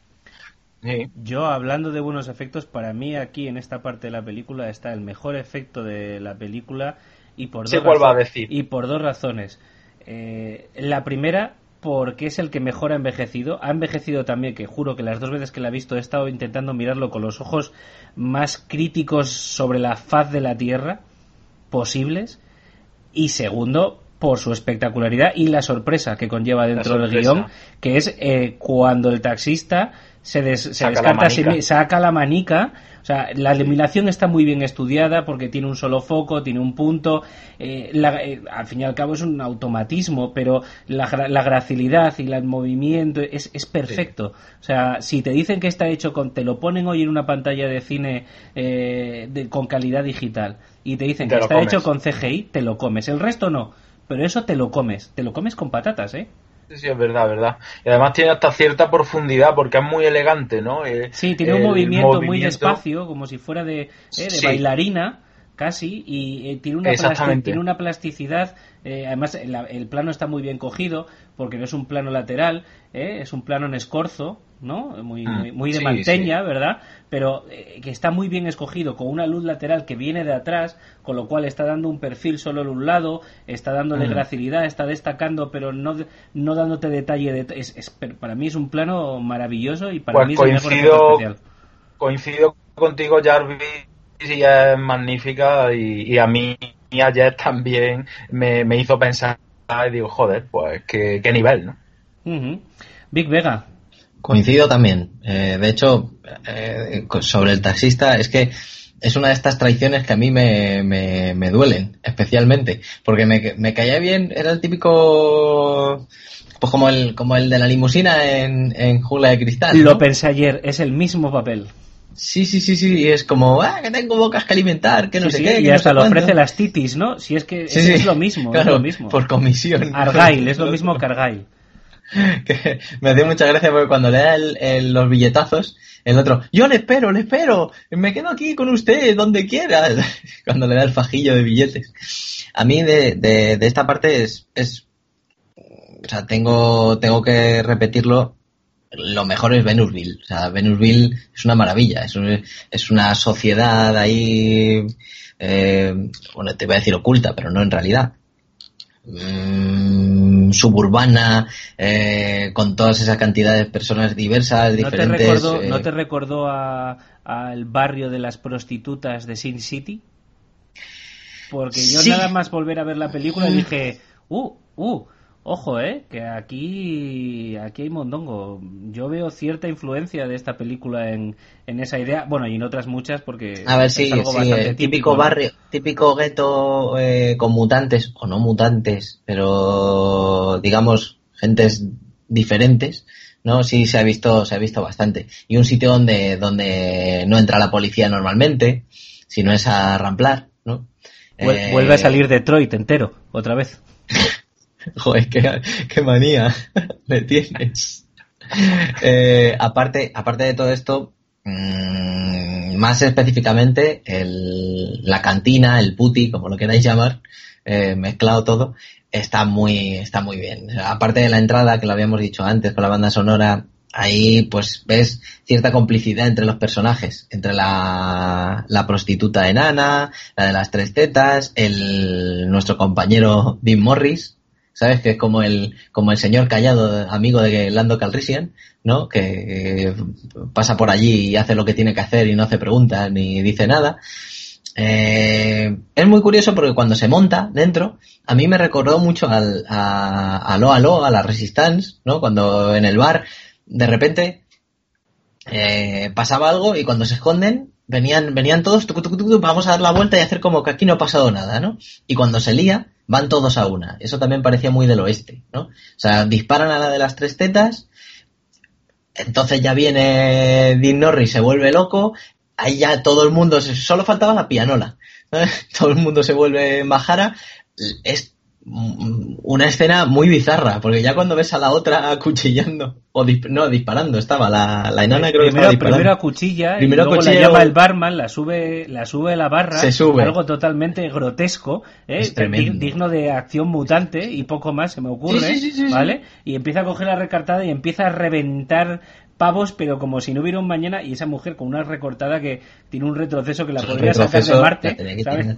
Pero bueno. Pero es que van todos, ya te digo, todos a una. Y eso está, está muy bien. se monta. a mí, más que al oeste, y a ver qué os parece esta referencia, cuando la vi la primera, ayer no, la, la anterior vez, eh, la primera vez que la vi para preparar este programa, me, me, me, recordó, le vi ciertas influencias de Rick Café Americain, ¿no? De Casablanca y del concepto de la ocupación y la resistencia y el bar como un sitio de libertad, eh, un sitio en el que todos se ayudan cuando llegan los malos. por, eso te nombraba lo Aló, porque también acuérdate que era muy era muy así, o sea, era, cómico al final, ¿no? Pero pero sí que tenían detrás de la barra tal, y Leclerc que aparecía por allí de vez en cuando, y a la señora arriba en la cama. Y lo que me parece una solución muy interesante de, del diseño eh, artístico es ese gran ventilador eh, que, que, hay, esa gran hélice que hay dentro del lupanal, ¿no? Que bueno pega muy bien con todo el concepto que nos están presentando a lo largo de, todo industrial. Marte, industrial, etcétera, etcétera, etcétera, pero que además está ahí porque luego es un instrumento visual para narrar la ausencia de oxígeno y la falta de tiempo para salvarlo. Es decir, eh, tiene un doble uso que bueno es, es, clásico en la historia del cine pero ojo que no todos los directores son capaces de hacer capaces de hacerlo de una manera tan tan fina y tan de escuela no es, es un ejemplo digno de, de poner verdad en, en las escuelas de cine. Y, y, no tanto el puñetero reloj de solo ante el peligro que menuda imaginación de mierda vale aquí por lo menos sabes eh, tenemos un concepto mucho mucho más interesante. y que representa el control que tienen sobre ellos, eh, cierto grado de, no sumisión, ¿no? Pero bueno, hasta cierto punto sí, porque tienen, es que al final viven gracias a, al aire que le está prestando este señor que no da una mierda por ellos, ¿no? Pero bueno, y, y más o menos eso es lo que más me interesa. Sí que es cierto que Cuato está bastante logrado, eh, no sé por qué tienes tanto miedo en nombrar a cualquiera diría que Puyol es Voldemort, pero, pero si no quieres meterte en líos legales no si no es por líos legales, es porque, bueno, pues al hombre, una vez que le nombras una vez, pues ya está nombrado, tampoco hay que... Bueno, pues ya lo he dicho, ala, señores, señores, si hay que venir a por alguien, que vengan a por mí, ya yo, ya yo me ocupo. Y nada, sí que es cierto que, que, que esa escena, que esa escena la primera vez que la ves eh, te deja el culo muy torcido. Y aquí es una vez más, eh, no sé si es culpa de Verjoven o es culpa de Chuache, pero es cierto que cuando tú te, se da la vuelta a un tío, se abre la camisa y cuando se da la vuelta tiene un señor que se parece a ese señor del que usted me habla, eh, saliendo de la barriga de otro, hostia, un respingo por lo menos deberías dar. Vale que a lo mejor tienes cierto alivio porque no es el miembro del señor este que se estaba abriendo la camisa, pero, pero joder, o sea, por favor, o sea, algo, por lo menos levántame la ceja o algo, pero es que el tío se pone a hablar con él amablemente. Como, anda, mira, mira lo que hace. También es cierto que si has pasado toda la mañana en Venusville, pues ya a lo mejor por la tarde, mmm, pues no te sorprendes con nada, ¿no? Y le dice, cógenme las manos. También. Oh, que a ver quién le coge las manos a eso, ¿sabes? La, la mierda la sole. Como se decía también en, en, eso por aquellos años también. No, hombre, no. No, hombre, no. Bueno, a ver, pues ya nos enfrentamos ya a esta última parte o desenlace de la película en la que, bueno, pues eh, Quaid eh, tiene que llegar a esa fábrica, ¿verdad? Para ponerla en marcha eh, ya hablaremos de los sistemas de seguridad que tienen los alienígenas que estuvieron allí mil millones de años antes, ¿verdad? Eh, que tienen ahí una mano estupenda con unas huellas todo marcado y tal, y luego como si pones como si pones ahí tres chorizos o tres brazos de gitano y haces presión, que dices tú, tampoco tenéis para eso, con un botón normal valía, pero bueno, en fin, eh, cosas mías, ya sabéis de lo que estoy hablando. Total que bueno, en todo este esta, esta carrera eh, por, por, arrancar la máquina y, y dar y terraformar eh, Marte y hacer liberal el consumo de oxígeno y salvar la vida a toda la zona que Cogen ha, ha quitado, a la que Cogen ha quitado el suministro de aire para hacer presión, acaba matando al traidor, al taxista, evidentemente, y acaba encontrándose con Coheigen, eh, que le comenta a través de un vídeo de él mismo, pero siendo Hauser, que en realidad todo esto, pues bueno, como Segismundo, era un sueño y que lo que hizo, hizo Hauser fue presentarse como voluntario para crearle otra personalidad diferente y subsumirse él para que esa personalidad le llevara hasta los rebeldes, cosa que ha conseguido Quaid y que ahora, una vez complementada su misión, pues simplemente van a reponer a Hauser en su mente y él va a desaparecer. Evidentemente lo impide, con una escena también grandiosa en la que arranca, eh, no, no ojo que no arranca las esposas ni el abrazamano, el abrazabrazo que tiene de metal, no, no, no, arranca lo que es todo el reposabrazo entero, que casualmente lo arranca con una espoleta de 40 centímetros y va destrozando cuellos por allí, se vuelve a huir, entonces ya salen en su persecución los malos, entre ellos Michael Ironside, y se dirige a la montaña donde evidentemente tiene que arrancar la máquina de terraformación durante esta persecución.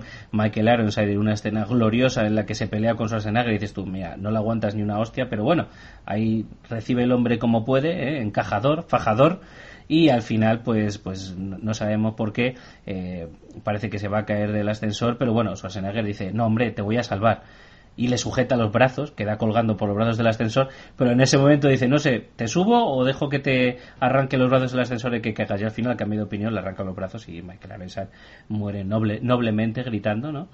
Al final, bueno, pues tenemos esta escena final en la que se vuelve a encontrar con Coheigen, donde se arranca la máquina, eh, hay disparos, Coheigen sale herido, se rompe el aislamiento, así que empieza a haber una descompresión y con todo el coste que le supone llega a arrancar la máquina, pero salen todos expelidos fuera de, fuera de la montaña y comienzan ese proceso del que ya hemos hablado antes eh, de, sufrimiento por culpa de la atmósfera y la temperatura eh, en Marte.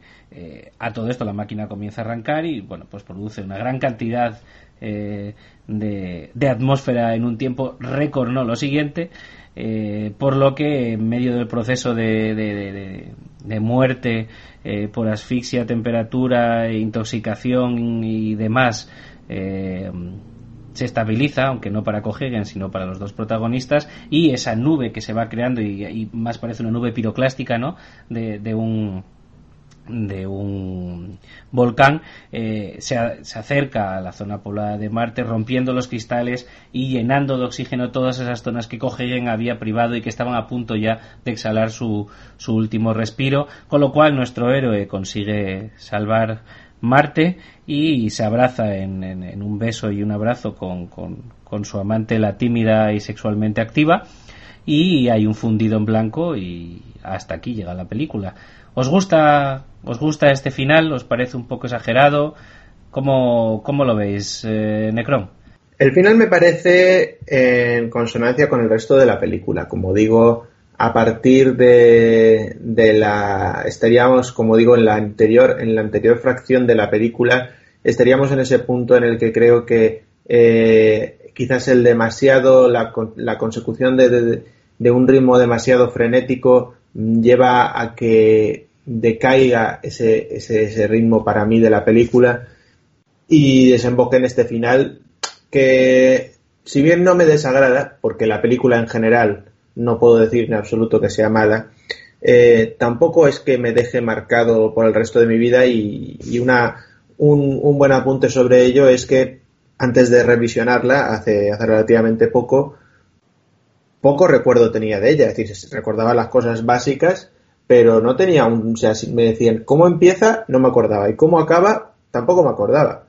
Eh, cosa que me ha pasado lo mismo, fíjate ahora, eh, antes, justo antes del programa, yo he visto el remake, pero justo antes del programa digo, es que no me acuerdo nada, ¿eh? Pero nada, nada, cero. Digo, venga, me voy a poner el tráiler. Y, y digo, madre mía, parece que no lo haya visto. O sea, es que no, no me acordaba nada, ¿no? Entonces, también yo creo que cuando pasan ese tipo de cosas, eh, parte de culpa yo creo que, es de la, de la, película y de los que la hacen. No, parte sí que puede ser subjetivo de cada uno, pero yo creo que algo, algo falla ahí, ¿no? En todo esto se, se han barajado numerosas referencias. Eh, creo que poco se ha hablado y quizás porque no la queremos, no la quedamos tocar demasiado por, por las opiniones que tienen unos y otros de Blade Runner, ¿no? Eh, la, tocaremos, la tocaremos. Además, a colación de, de, la nueva película, probablemente yo me estoy oliendo un pequeño especial aquí en Eternia sobre las dos. Sí, yo no, sí que veo, sí que veo, veo toques y veo referencias de Blade Runner aquí. Aunque lo, lo veo más en, en, la, en el remake. Eh, que también a su vez, como es posterior, pues también tiene toques de Minority Report, cosa que en este, como es anterior, obviamente no, no tiene. Eh, de la película me estoy refiriendo. Eh, y bueno, como digo, no, no, es un, no, no me desagrada la, la película en su totalidad y este final, pero bueno, hay ciertas cosas, es decir, es como lo de cuando el Choche, bueno, el protagonista se enfrenta a, ese doctor, ¿no? Que le da esa posibilidad de redimirse volviendo una vida, ¿no? Y todos sus recuerdos y decide que no en base a ciertas cosas en que se está sudando, en que si lo ve nerviosete, en que le puede estar traicionando, ¿no?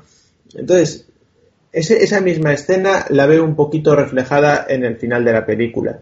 Son puntos en los que te pueden hacer pensar, ya lo hemos comentado antes, sobre qué, pero no, es algo que me, que me haya marcado especialmente y como digo, yo de esta película me quedo con la presentación, la primera parte y, y de, la, de la siguiente, la llegada a Marte. A partir de ahí, sinceramente, lo que pasa es que suceden una serie de cosas que no llegan a captar mi atención por completo. Pero ya digo que ahí podamos estar hablando de un caso totalmente subjetivo, porque eh, a mí, por ejemplo, y ya que lo he mencionado antes, toda la serie Mad Max, eh, si me ha llegado a gustar en algún momento o, las he visto y alguna, alguna de ellas más que otras, eh, repetidas veces, ha sido pues porque me, hacían gracia ciertos personajes o me gustaba ver morir a la gente en tiros y, y batallas, pero ese mundo de Mad Max no me interesa en absoluto. Un poco, poco más que el mundo de Waterworld, en, por decir otro caso. Eh, pero, pero vamos, este sentido me quedo en eso. Pobre, pobre saga de Mad Max, acabas de rebajar al nivel de Waterworld, ¿eh? Menudo, menudo castigo, menudo ajusticiamiento que le acabas de hacer.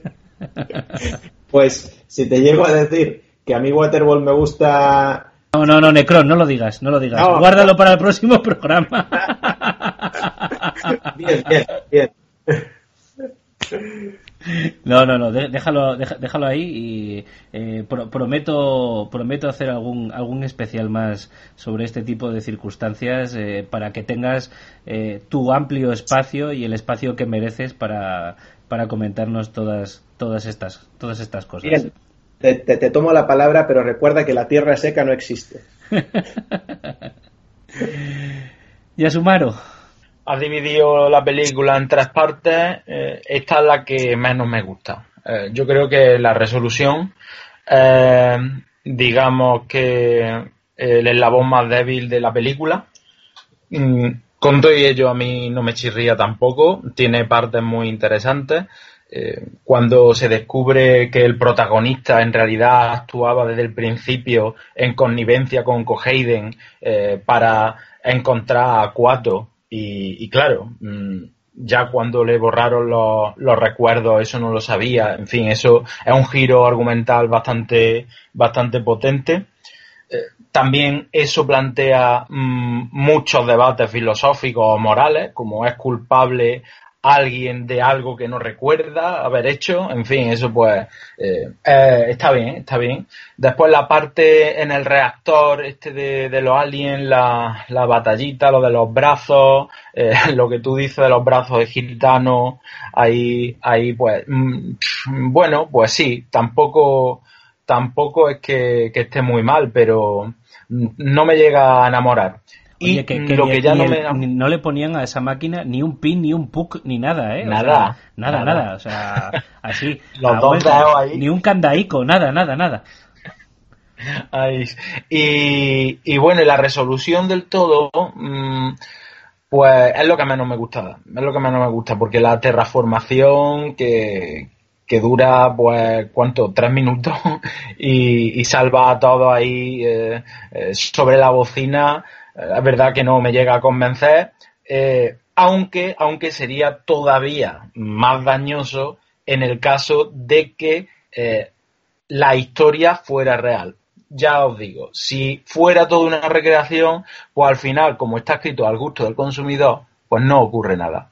Pero, eh, pero de una forma u otra, a mí no me llegó a convencer y sobre todo esos dos minutitos que se tiran expuestos a la atmósfera con, los ojitos fuera y eh, sufriendo y después como si nada, eh, tampoco es algo que me llegue a cuadrar. Además, eh, cuando ya la atmósfera cubre Marte, ellos se levantan tal cual, como si no hubiera pasado nada, como si no tuvieran ningún tipo de tumor en el cuerpo, los ojos en su órbita perfectamente y el abrazo con, con ese fundido en blanco que tú dices, ¿no? Que, en fin, eh, me gustaría también sacar la referencia de, de la película esta de Amenábar abre los ojos, ¿no recuerda un poco? Quizá. Eh, al tema de la compañía esta de, Abre los Ojos. Eh, puede ser que, Alejandro Amenábar, aparte de, haberse puteado la vida con el sexto sentido, se la haya puteado eh, con, esto. Pues no sé, lo dejo ahí, lo dejo ahí caer a ver qué pasa. Mm, interesante. difícil de conseguir el engranaje completo entre una idea y la otra pero pero sí sí interesante sí interesante igual en algún momento ha dicho algo y lo desconocemos ¿eh? eh Big Vega pues mm, me pasa lo mismo con esta película que con Starship Troopers eh, siguiendo con Verhoeven y coincido con Yasumaro en que en que gustándome la película mucho mucho esta es la parte más más flojilla es la parte que menos menos chicha le saco eh, Mm, bueno, lo último que has dicho, y eso, y eso me encanta, es como, bueno, voy a abrir la ventana en Marte, saco la cabecilla, se me hincha, la cierro y se me desinfla. Y puedo hacerlo varias veces, que aquí, que aquí no pasa nada. Probablemente así nació Cuato, sacó la barriga por la ventana, ¿no? Sacó la barriga. Salieron los ojos y... y cuando cerró se le quedó. Sí, sí, es, bastante divertido, pero bueno, hombre, vamos a hacer concesiones que tampoco pasa nada. esto, esto al final, si nos hemos tragado lo que nos hemos tragado en toda la película, pues bueno. Aún así tiene pequeñas partes eh, chulas, ¿no? O sea, a mí eh, que, que, el karma haga su... Bueno, el karma... El karma no, el brazo armado del karma el brazo cachas armado del karma, que es el del chuache, eh, ataque y ajusticie, como te gusta decir a ti, Jarvis, a, nuestro querido taxista, que a veces tenía cinco niños y a veces tenía cuatro, según la boca que alimentar, según variaban según el momento. Que además me hace mucha gracia porque hace una coña que está muy bien, que coge un Black and Decker gigante y empieza a reventar la tuneladora, ¿sabes? El chuache reventando tuneladoras con, con una Black Decker gigante hasta que se carga el negro. Es lo que he dicho antes, tú eso te lo pone o cualquier otra persona y dices, no, no, no puede, no puede físicamente, pero tú ves al choche como está y dices, ese tío aprieta ahí el Black Decker contra el, contra el acero ese y acaba percutiéndolo dentro, pero seguro, seguro. De hecho el choche es listo porque coge y ve un tubillo de estos hidráulicos y dice, eh, esto aquí, si corto esto, esto se ha acabado y empieza a darle ahí y luego ya es cuando ya le empieza a zumbar al taxista y le dice aquello de screw you que está, muy bien. Y, aparte de eso que bueno es lo que tú dices si alguien tiene que hacerlo ese es el chuache. Eh, ya escenas más serias o que por lo menos a mí le saco más jugo de esta parte sobre todo me gustó mucho aquella de la que has dicho la del sudor que, bueno, lo de que no sudan en los sueños es, para planteárselo, bueno, en los sueños o en los recuerdos. Eh, yo ahora mismo me recuerdo corriendo algunas carreras que he corrido y me recuerdo sudando, ¿eh? O sea, que eso de que no se sudan los recuerdos, eh, no sé. Eh, pero como escena está muy bien porque da la sensación como pues esta típica tentación, tentación al que llega en algún momento al protagonista, ¿no? Es como, no te preocupes, que esto es así, esto va a pasar esto, como has dicho antes, va a pasar lo otro, y es, es un momento ahí, un, un, momento de inflexión muy, muy chulo. Que tampoco le dura mucho la duda a nuestro protagonista y le revienta con un tiro, pero bueno. Y la segunda escena, obviamente, es eh, el destape del plan de, de y, y, ¿cómo se llamaba el, se me ha olvidado, el, el choche del pasado? Hauser. sale la imagen. Hauser, Hauser. Y Hauser. Eh, que está muy bien porque es un, es un giro muy majete. Eh, a esas alturas de la película no te lo esperas. Te esperas mm, otras historias o más acción aún, ¿sabes? O un desenlace con más acción, pero eso no te lo, no te lo esperas. Pero aparte de esos dos puntos, esas dos escenitas y demás, todo lo demás me resulta hasta cierto punto previsible porque eh, tiene que matar al malo, tiene que salvar a nuestros amigos los mutantes y tiene que quedarse con la chica, eh, sea un sueño o no lo sea, ¿no? Pero digamos que no hay nada nuevo, o sea, es, acción y ahí ya sí que es una parte en la que más se centra más en la acción y menos en la ciencia ficción y rompe un poco el balance este de que habíamos hablado, el equilibrio que habíamos hablado y ya sí que pues pierdo un poco más el interés. Pero aún así, sigo, sigue siendo disfrutable. Eh, pese a que el, y el, el final eh, me deja un poco frío. El fundido, este que decíamos, me deja un poco frío, que esperaba un poquito, un poquito más. Aunque también siempre me han gustado esas, esas películas antiguas, sobre todo, que acababan en un fin. ¿Sabes? Que es como beso a la chica, o me alejo, o lo que sea, como las del oeste antiguas, que era como, hago esto, me largo, fin, pum, y ya está. Ni explicaciones, ni como el Señor de los Anillos, que te tirabas para un desenlace, te tirabas 30 minutos. Así que bueno, a todos le saco, ya sabéis que a todos le saco la parte buena, pero ya os digo que esta, este último tramo, ultimísimo tramo, con esas pequeñas pinceladas positivas, es lo que, lo que menos me, me va. Muy bien, pues así a lo tonto nos hemos merendado la película. ¿Tenéis alguna última cosa que os haya quedado en el tintero que queráis comentar? Eh, ¿Algún chascarrillo, chiste, eh, opinión, filosofía, barata o cara? ¿Algo que decir, chicos, sobre la película para rematarla? ¿La recomendáis? yo, yo sí, yo por supuesto. Yo, quien no la haya visto ya está tardando eh, creo que es uno de los exponentes más atractivos de la ciencia ficción de, los años 80 porque yo la considero de los años 80, ya dijimos en el otro programa especial que los 80 duran hasta el 92, hasta el 94, quizás entonces esta película pues es más ochentera, por supuesto, que noventera. La recomiendo. Y yo quería también, eh, pues soltar aquí una pregunta al aire. Eh, ¿Schwarzenegger o Colin Farrell? Por el tema del, remake. No, no, no, no, no, hombre, Schwarzenegger. Schwarzenegger. Oh. Schwarzenegger. No me disgusta eh, tanto como a otros el remake, ¿vale? Mm, no, lo, considero como un remake, ¿vale? Ad hoc no, no lo es, no lo es. Creo que tiene cosas positivas, como que en el relato de Kadik todo sucede en la Tierra y en este nuevo, eh, en esta nueva película también sucede todo en la Tierra. Me parece entretenida, me parece interesante, no me parece igual de dinámica eh, ni tan original eh, como esta de Verhoeven.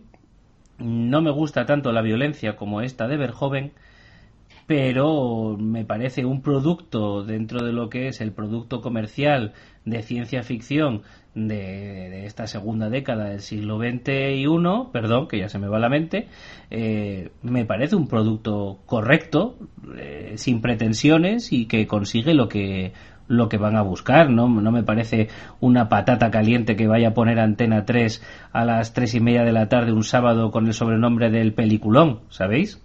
Sí, yo pienso también igual, porque eh, lo que ocurre es que un poco con el tema este de, de el titulillo remake, que al final no lo es tanto, porque tú lo has dicho, y la antipopularidad del protagonista, Colin Farrell, que a mí tampoco me disgusta tanto. Creo que ha hecho papeles interesantes y no lo veo tan mal actor. Por cierto, también salió en Minority Report. De, sí, y ahora, ahora está estrenando, o va a estrenar, si no está estrenada ya, eh, una película dirigida por Sofía Coppola que tiene muy amiga de Necron por cierto que tiene que tiene, que tiene bastantes bastantes buenas críticas. Creo que también eh, le hace el contrapeso femenino Nicole Kidman puede ser si no si no me equivoco. Y si no está en cines desde luego el tráiler el tráiler ya ya ya está andando por ahí también. Y es un hombre que ha trabajado con Terence Malick eh, con, gente, con gente, claro, con gente con, con, peso, no, no es un mal actor. Otra cosa es que, bueno, pues haya llevado su carrera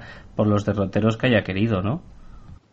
Mm, sí, en efecto. Bueno, pues por eso planteaba un poquito eh, la historia, porque es verdad que a lo mejor parece muy evidente, pero, pero bueno, ahí hay un, debatillo de cerveza. Una cosilla, eh, Vega. Em, yo ya sabéis que, soy muy precavido con esto de los remakes y todo esto y para acercarme a uno eh, tengo que tener por lo menos un par, tres confirmaciones de tal. Entonces yo cuando vi que, bueno, que se llamaba Total Recall, digo, uff, madre mía, es total. Entonces, ¿qué hago? Porque yo todavía no lo he visto. ¿Qué hago? ¿Me acerco a ella? ¿La veo así tranquilamente un fin de...? Sí, pero sin pretensiones y para un domingo por la tarde. No con expectativas de vértela un sábado por la noche con una cervecita y tu señora o con... No, una cosa de domingo después de comer. Un producto que puede resultar de entretenido, ¿no? Es una peli de acción con tintes futuristas, ¿no? Quizás, y a ver si ya Sumaro está de acuerdo conmigo, creo que ciertos conceptos de la película los hubiera firmado Borkham, por ejemplo. ¿Sabes? Eh, Puede ser. Un concepto bastante parecido, sin la finura ni los mm. entresijos del cine del, del sudafricano, ¿verdad? Sí, sí, sí, sí. pero bueno, con, un, con, con, una, con un airillo, ¿vale? Un airillo. Es una peli de acción, de acción con, con, este punto futurista y que puedes ver sin temor a que veas una adaptación de esta película ni siquiera del relato de Philip K. Dick porque no lo es, ¿vale? No lo es. Si tienes los conceptos básicos, como evidentemente el memory recall, ¿no? Y el, el, el, hombre que descubre que ha sido un espía y que es una máquina de matar, pero olvídate, el resto no tiene nada que ver. Bien, vale, vale. Vale, no esperes maravillas. No, no, tampoco. Pero, pero, bueno, que es una película que, oye, que tampoco hemos visto aquí en Eternia y nuestros oyentes de seguro que han visto cosas bastante peores, bastante peores. ¿Tú la has visto, Necrom? Sí, sí, yo he comentado antes que, que la he visto y que lo que había comentado antes, que es una película que, fíjate que la vi, pero no me acordaba en absoluto de ella, he tenido que ver el tráiler para rememorarla y cuando veía el tráiler digo, joder, pues no me acuerdo para nada. Sí que me acordaba de ciertas cosas, pero no, no hay demasiadas. No me desagrada. Eh, creo que, como decía, tanto en la película original, que sí, que recordaba más cosas antes de su revisionado, como en esta, el hecho de que haya tanta laguna por medio para mí tiene, tendría, tendrá algo que ver en el efecto de la película, pero, eh, pero no me desagrada ni una ni otra. Eh, me gusta más la antigua, por supuesto, pero tal. Y, pero, pero, sobre el papel del protagonista, eh, debo decir que mm, eh, tampoco eh, diría, bueno, pues si no es Choache, pues me muero, porque la verdad es que no considero para nada que, el protagonista del remake lo, lo, haga mal y tampoco considero que sea una persona que no, que no pegue ahí. O sea, de hecho, mm, hay que agradecer que ese remake se hiciera en 2012 y no ahora, porque habrían cogido a The Rock. Entonces. Ay, por Dios, sí, sería posible, sí, sí. No, sería muy, muy, muy posible. Porque ahora mismo eh, The Rock, Dwayne Johnson es como el, todo lo que ha hecho Schwarzenegger lo puede volver a hacer él. Sí, sí, sí. Aquí en mi edificio van a hacer una derrama para pintar la fachada y creo que va a venir The Rock a pintarla, ¿sabes? También. ahora, mismo, ahora mismo es lo más, como decían. Pues no le faltan bollicaos. Madre mía. Le faltan bollicaos y proteínas. Y todo. Yo, lo que lo que iba a decir es que yo, sin embargo, como digo, aquí he sido un poquito el malo porque a mí no es una película que, me haya marcado demasiado ni que creo que sea tan, no, no, no, la considero mala en absoluto, pero tampoco muy muy buena. Y cuando preguntabas Jarvis si la recomendaríamos, pues yo depende. Si eres una persona que te gusta el cine de los 80, porque como hemos dicho, aunque sea una peli eh, ya que rebase esa época, el, el, gusto sigue estando presente. Entonces, si eres una, una, persona que te gusta ese tipo de cine, más si todavía me dices que eres una persona que te gusta la ciencia ficción y la tecnología, eh, más si te gustan todas estas cuestiones de ser el recuerdo, de si no, si Matrix, si no, pues entonces sí que la recomendaría, pero de calle. Y además recomendaría las dos, una y otra, primero la antigua y luego el remake. Pero si, si simplemente no tienes esos gustos y dices, bueno, pues vamos a ver una de ciencia ficción, ¿cuál ponemos? Y me dices, ¿me recomiendas esta? Pues le diría, bueno, pues esa está bien, pero tampoco, tampoco te diría sí, si la tienes que ver antes de morirte. muy bien. Pues chicos, vamos a poner punto y final a Desafío Total. Bueno, eh, no hemos hablado de esas maravillosas traducciones de, de oh, títulos, ¿verdad? gracias por traerlo a del cine, del cine español, ¿no? Total Recall, pues desafío total, que podría haber sido Pásame el pan mariano, pero bueno, en fin, eh, lo que tocara, lo que, lo que tocara en aquel momento. De hecho, voy a dar otro ejemplo de esto con, con mi recomendación de hoy, eh, pero antes quiero escuchar vuestra recomendación o crítica de hoy, chicos. Big Vega. Bueno, antes de, de nada, decir que si os parece buena Desafío Total por Total Recall, como hay muchos colegas eh, eternios que, nos escuchan desde el otro lado del charco, bien sea eh, Centroamérica, Sudamérica, allí la conocen con el nombre de El Vengador del Futuro. Algo que a mí me encanta, me, gusta muchísimo. Es muy, wrestling esto, ¿no? Muy... Me gusta más que Desafío Total. O sea, ya, ya que tengo que ponerle un nombre que no sea Total Recall, o sea, una traducción que no sea literal, pues, el Vengador del Futuro. Podría haber sido algo muy berlanguiano, ¿no? De, pues mira que no me acuerdo, ¿no? ¿Verdad? sí, pero también esto, lo del futuro, es como un poco también, eh, no sé. Eh, ahí ya metemos, ahora ya estamos metiendo otra, ¿sabes? Otra cosilla ahí. ¿Cómo que el futuro? Eh, si el tiempo aquí no tiene nada que ver, pero bueno, que nos vamos. El caso, una, una gran película. Un, decías tú que si la recomendábamos, sí, hay que, hay que recomendarla, hay que verla, ya sabemos, con, con, cierta visión, con ciertos ojos. Y esta película podría tener un 7,5 perfectamente. Rozando, bueno, no le pongo un 8 por vergüenza, yo creo. Muy bien. ¿Y tu recomendación o crítica de hoy? A ver, que me lío. Eh, recomendación. Me ha costado un poco esta semana. Tenía un par de cosillas por ahí pendientes, pero bueno. Eh, voy a tirar por lo que suelo tirar yo mucho, que es el anime. Y, tenía una película pendiente del 2016 de, Makoto Shinkai, que está basada en una novela, una novela que el mismo que el mismo Makoto escribió, que se llama Kimi no Nawa. La han traducido por aquí como Tu nombre es y, y bueno, a ver, es un poquito, es un poquito, es ligeramente pastelón, pero, pero a mí me ha encantado. Eh, os cuento, Mitsuha, que es una joven que vive en el campo, lleva una vida tranquila, bastante tradicional porque colabora con un templo y demás. Es muy feliz, pero siempre fantasea pues con vivir en, en la gran ciudad y con conocer pues al chico de sus sueños, ¿no? Esto típico. Y un día comienza, comienza a soñar con un chico de, de ciudad llamado Taki por otro lado, Taki, que vive en Tokio, a su vez empieza a soñar con una chica encantadora llamada Misuha que vive en, que vive en el, en el, en el pueblo, en un pueblo.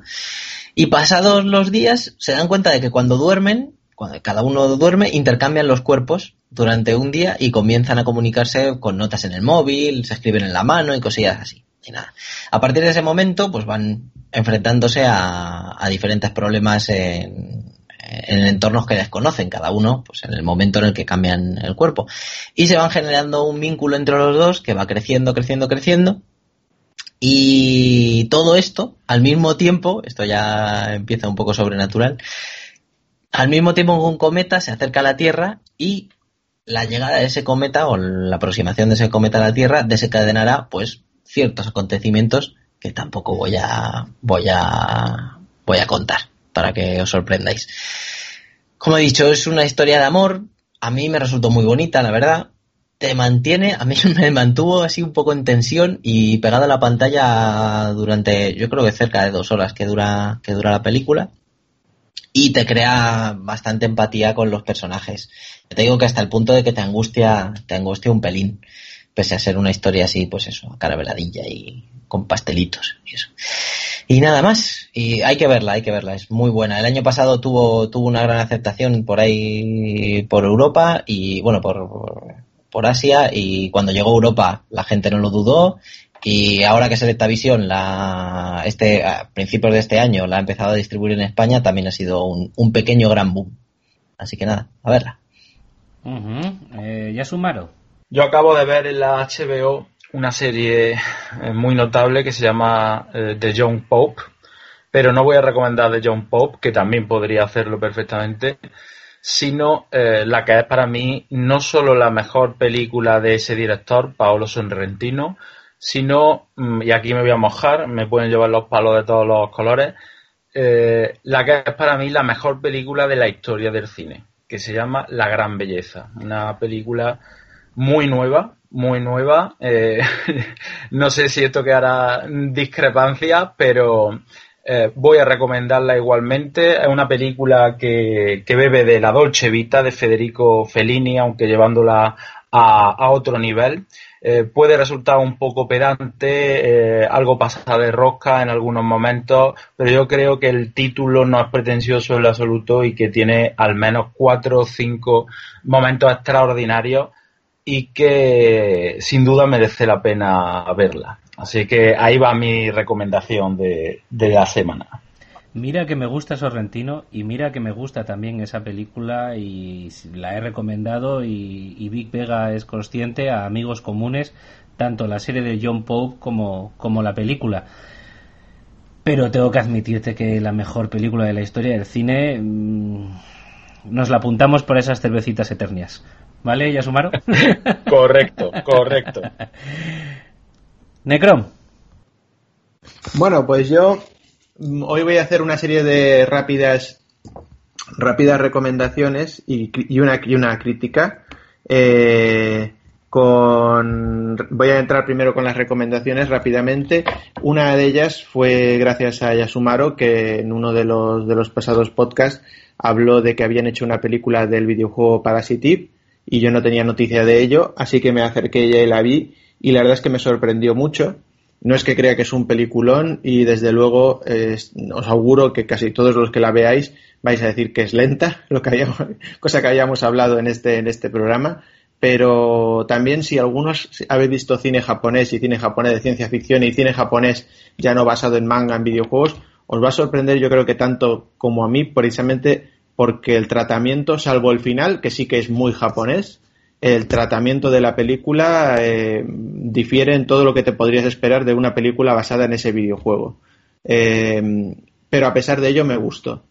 Eh, luego mm, he visto también hace poco eh, iBoy y la menciono porque aquí se ha tratado muchas veces el tema de la tecnología, el tema, ¿no? el, el, podcast sobre God Mirror y, y y bueno, es una película que, que tampoco me parece un peliculón, pero que recomiendo sobre todo si queréis ver una faceta más de esa interpretación de este personaje que para mí es mi personaje favorito de Juego de Tronos, ¿no? Que es Macy Williams, que es Arya.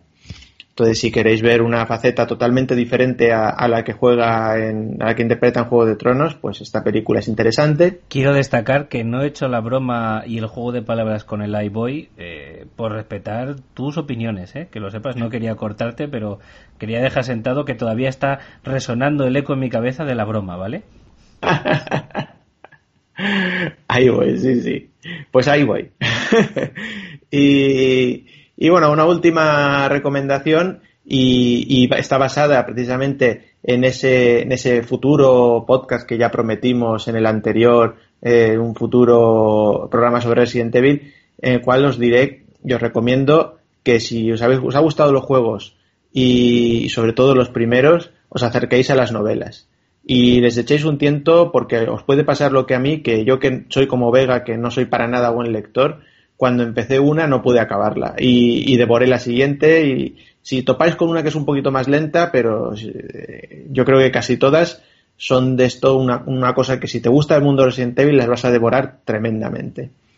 Y por último una crítica que curiosamente ha salido hoy un poquito de refilo en el, en el programa, que es el, el, asunto de los créditos, ¿no? De... Mm, yo no creo que haya tanto que machacar tanto como hace, por ejemplo, Marvel con eso de escenas post créditos y post post créditos y post post créditos, ¿no? Y que ya es una cosa un poco eh, que tiene su gracia, pero que tampoco hay que ir por ese por ese camino. Pero sí que considero que el, los créditos no por ver a, yo que sé, a, con, eh, Consuela López Martínez que había trabajado mm, en el maquillaje eh, no por ver eso, sino porque pues generalmente suelen poner unas músicas que en algunos casos incluso músicas que ni siquiera han puesto en la película. Y me quiero acordar, por ejemplo, de Super Mario Bros. que te la, que te la anunciaban con una música, una canción genial de Roxette, y luego la canción no aparecía en ningún punto de la película más que en los créditos, ¿no? Mm, y era lo único bueno que tenía la película.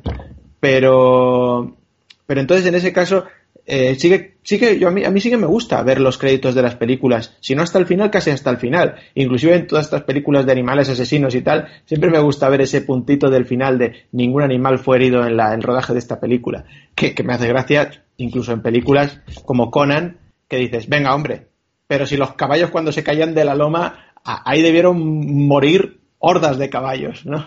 Pero bueno, aún así me hace gracia. Eh, en películas como Critters, donde te lo pone, ningún Critter fue herido en el rodaje de esta película, ¿no? Entonces, esas cosas me parece que tienen su gracia y que, y que se deberían valorar. Y odio, y por eso viene mi crítica, odio a las televisiones cuando ya no es que, es que, es que no te dejan ver ni el cast. Es que ni el cast, es que acaba la película y es pum, corte. Y es como, seréis hijos de puta. O sea, es, y, por otro lado, ahí me meto también con Netflix, que es una plataforma que me encanta, pero esta puta mierda de que cuando acabas una cosa se te va a ir la ventanita pequeñita a la esquina y tienes que andar, oh madre mía, que quiero ver los créditos y, no quiero ver esta recomendación de mierda que me están poniendo aquí en la esquina derecha, quiero ver los créditos y tienes que ir a por el mando para mm, darle para arriba, no, esto, no, esta opción, ahora, y luego sin querer le das otro botón y te salta otra película. Y dices, me cago en la hostia. Entonces, mmm, yo no sé qué, qué, qué manía y qué odio le ha cogido tanto las televisiones como, por ejemplo, plataformas como Netflix a, a, esta historia de los créditos. Pero vamos, por ahí va mi crítica, que los dejen. Muy bien, quizás vivimos en una sociedad en la que el tiempo es tan oro que ni siquiera dejan que nosotros valoremos en qué queremos invertir el personal de cada uno. Pero bueno, en fin, eso sería también para borrárselo en, Memory Call. Eh, yo voy a recomendar... A tenor de este proceso filosófico que surgió en mí gracias a esta película y bueno, de este concepto de, de insertarse recuerdos o no, una película que habla no exactamente de insertarse recuerdos, sino de borrar recuerdos, recuerdos negativos o recuerdos dolorosos que no tienen por qué ser negativos. La película es en su título en inglés Eternal Sunshine of the Spotless Mind eh, traducida en español como Olvídate de mí. Ahí, ahí lo llevas, ¿eh? pues lo normal de todos los días. Tú le pones el traductor de Google y te sale Olvídate de mí. Del 2004, eh, dirigida por Michel Gondry, eh, con guionistas, co-guionista Michel Gondry con Charlie Kaufman, uno de mis guionistas favoritos de, de, del siglo XXI sin, sin, sin, ninguna duda. Y si alguien ha visto El ladrón de orquídeas la recomiendo exacerbadamente. Con un cast de actores que va desde Kristen Dunst a Kate Weasley pasando por Jim Carrey, Tom Wilkinson en fin eh, es una película que recomiendo muchísimo y narra, pues bueno, pues la historia de una, una serie de personas que, que deciden borrar eh, de la memoria a la persona amada porque, bueno, ya no están con ella, si no logran superar, superar esa ruptura. Eh, es una película que hay que ver con la mente abierta, no clásica ni lineal. Eh, pero sí cargada de pensamiento, de filosofía, de poesía, de grandes imágenes, de buenas conversaciones y de muy, muy serias y muy buenas actuaciones también. Y, bueno, ahí, ahí lo dejo. Eh, chicos, eh, algo más que decir, mm, alguna cosa que se os haya quedado en el tintero. Eh, algún pequeño chascarrillo para que no sea yo el último que, que los haga? ¿O os habéis quedado a gusto con, con, lo que hemos comentado sobre la película? Sí, muy bien. Además, la recomendación que ha hecho de Olvídate de mí viene también muy en relación con, con el tema de, de, la película que hemos analizado. Tiene ahí puntos en común. ¿eh? Sí, sí, eh, merece la pena olvidarse bien, de. Entonces, pues, pues perfecto. Muy bien. No, yo creo que, que está todo hablado, ¿no? Quien, yo creo que no quien escuche quien escuche el programa va a tener ahí eh, una base fundamentada para, para opinar y, y desglosar la película. Bueno, pues chicos, como siempre, eh, os cito para el próximo programa. Muchas gracias por vuestra participación. Un abrazo gracias fuerte. Gracias. Y, y bueno, eh, a vosotros oyentes también también tenemos que despedirnos de vosotros esperamos que haya sido de vuestro agrado eh, que como muy bien ha dicho haya dicho Masumaro la, le habréis sacado partido eh, le hayáis sacado jugo y, y, y bueno que recordaros que podéis comentaros cualquier cosa sobre este podcast, esta película, cualquier anterior o posterior, o darnos ideas sobre alguno que queráis que comentemos en las redes sociales, tanto en Facebook como en Twitter. Recordaros de nuevo que también podéis comentarnos también en iVoox y en iTunes. eh, daros las gracias nuevamente por vuestra fidelidad, incluso en verano. Y, bueno, recordaros desde aquí, desde Eternia, eh, que no hace falta que paguéis eh, para conseguir lo que queréis, sino que con intentarlo ya basta. No es bueno tampoco conseguirlo siempre, pero no hace falta que nos lo implanten. Disfrutad del verano, disfrutad de lo que tenéis y no acudáis a Memoricol.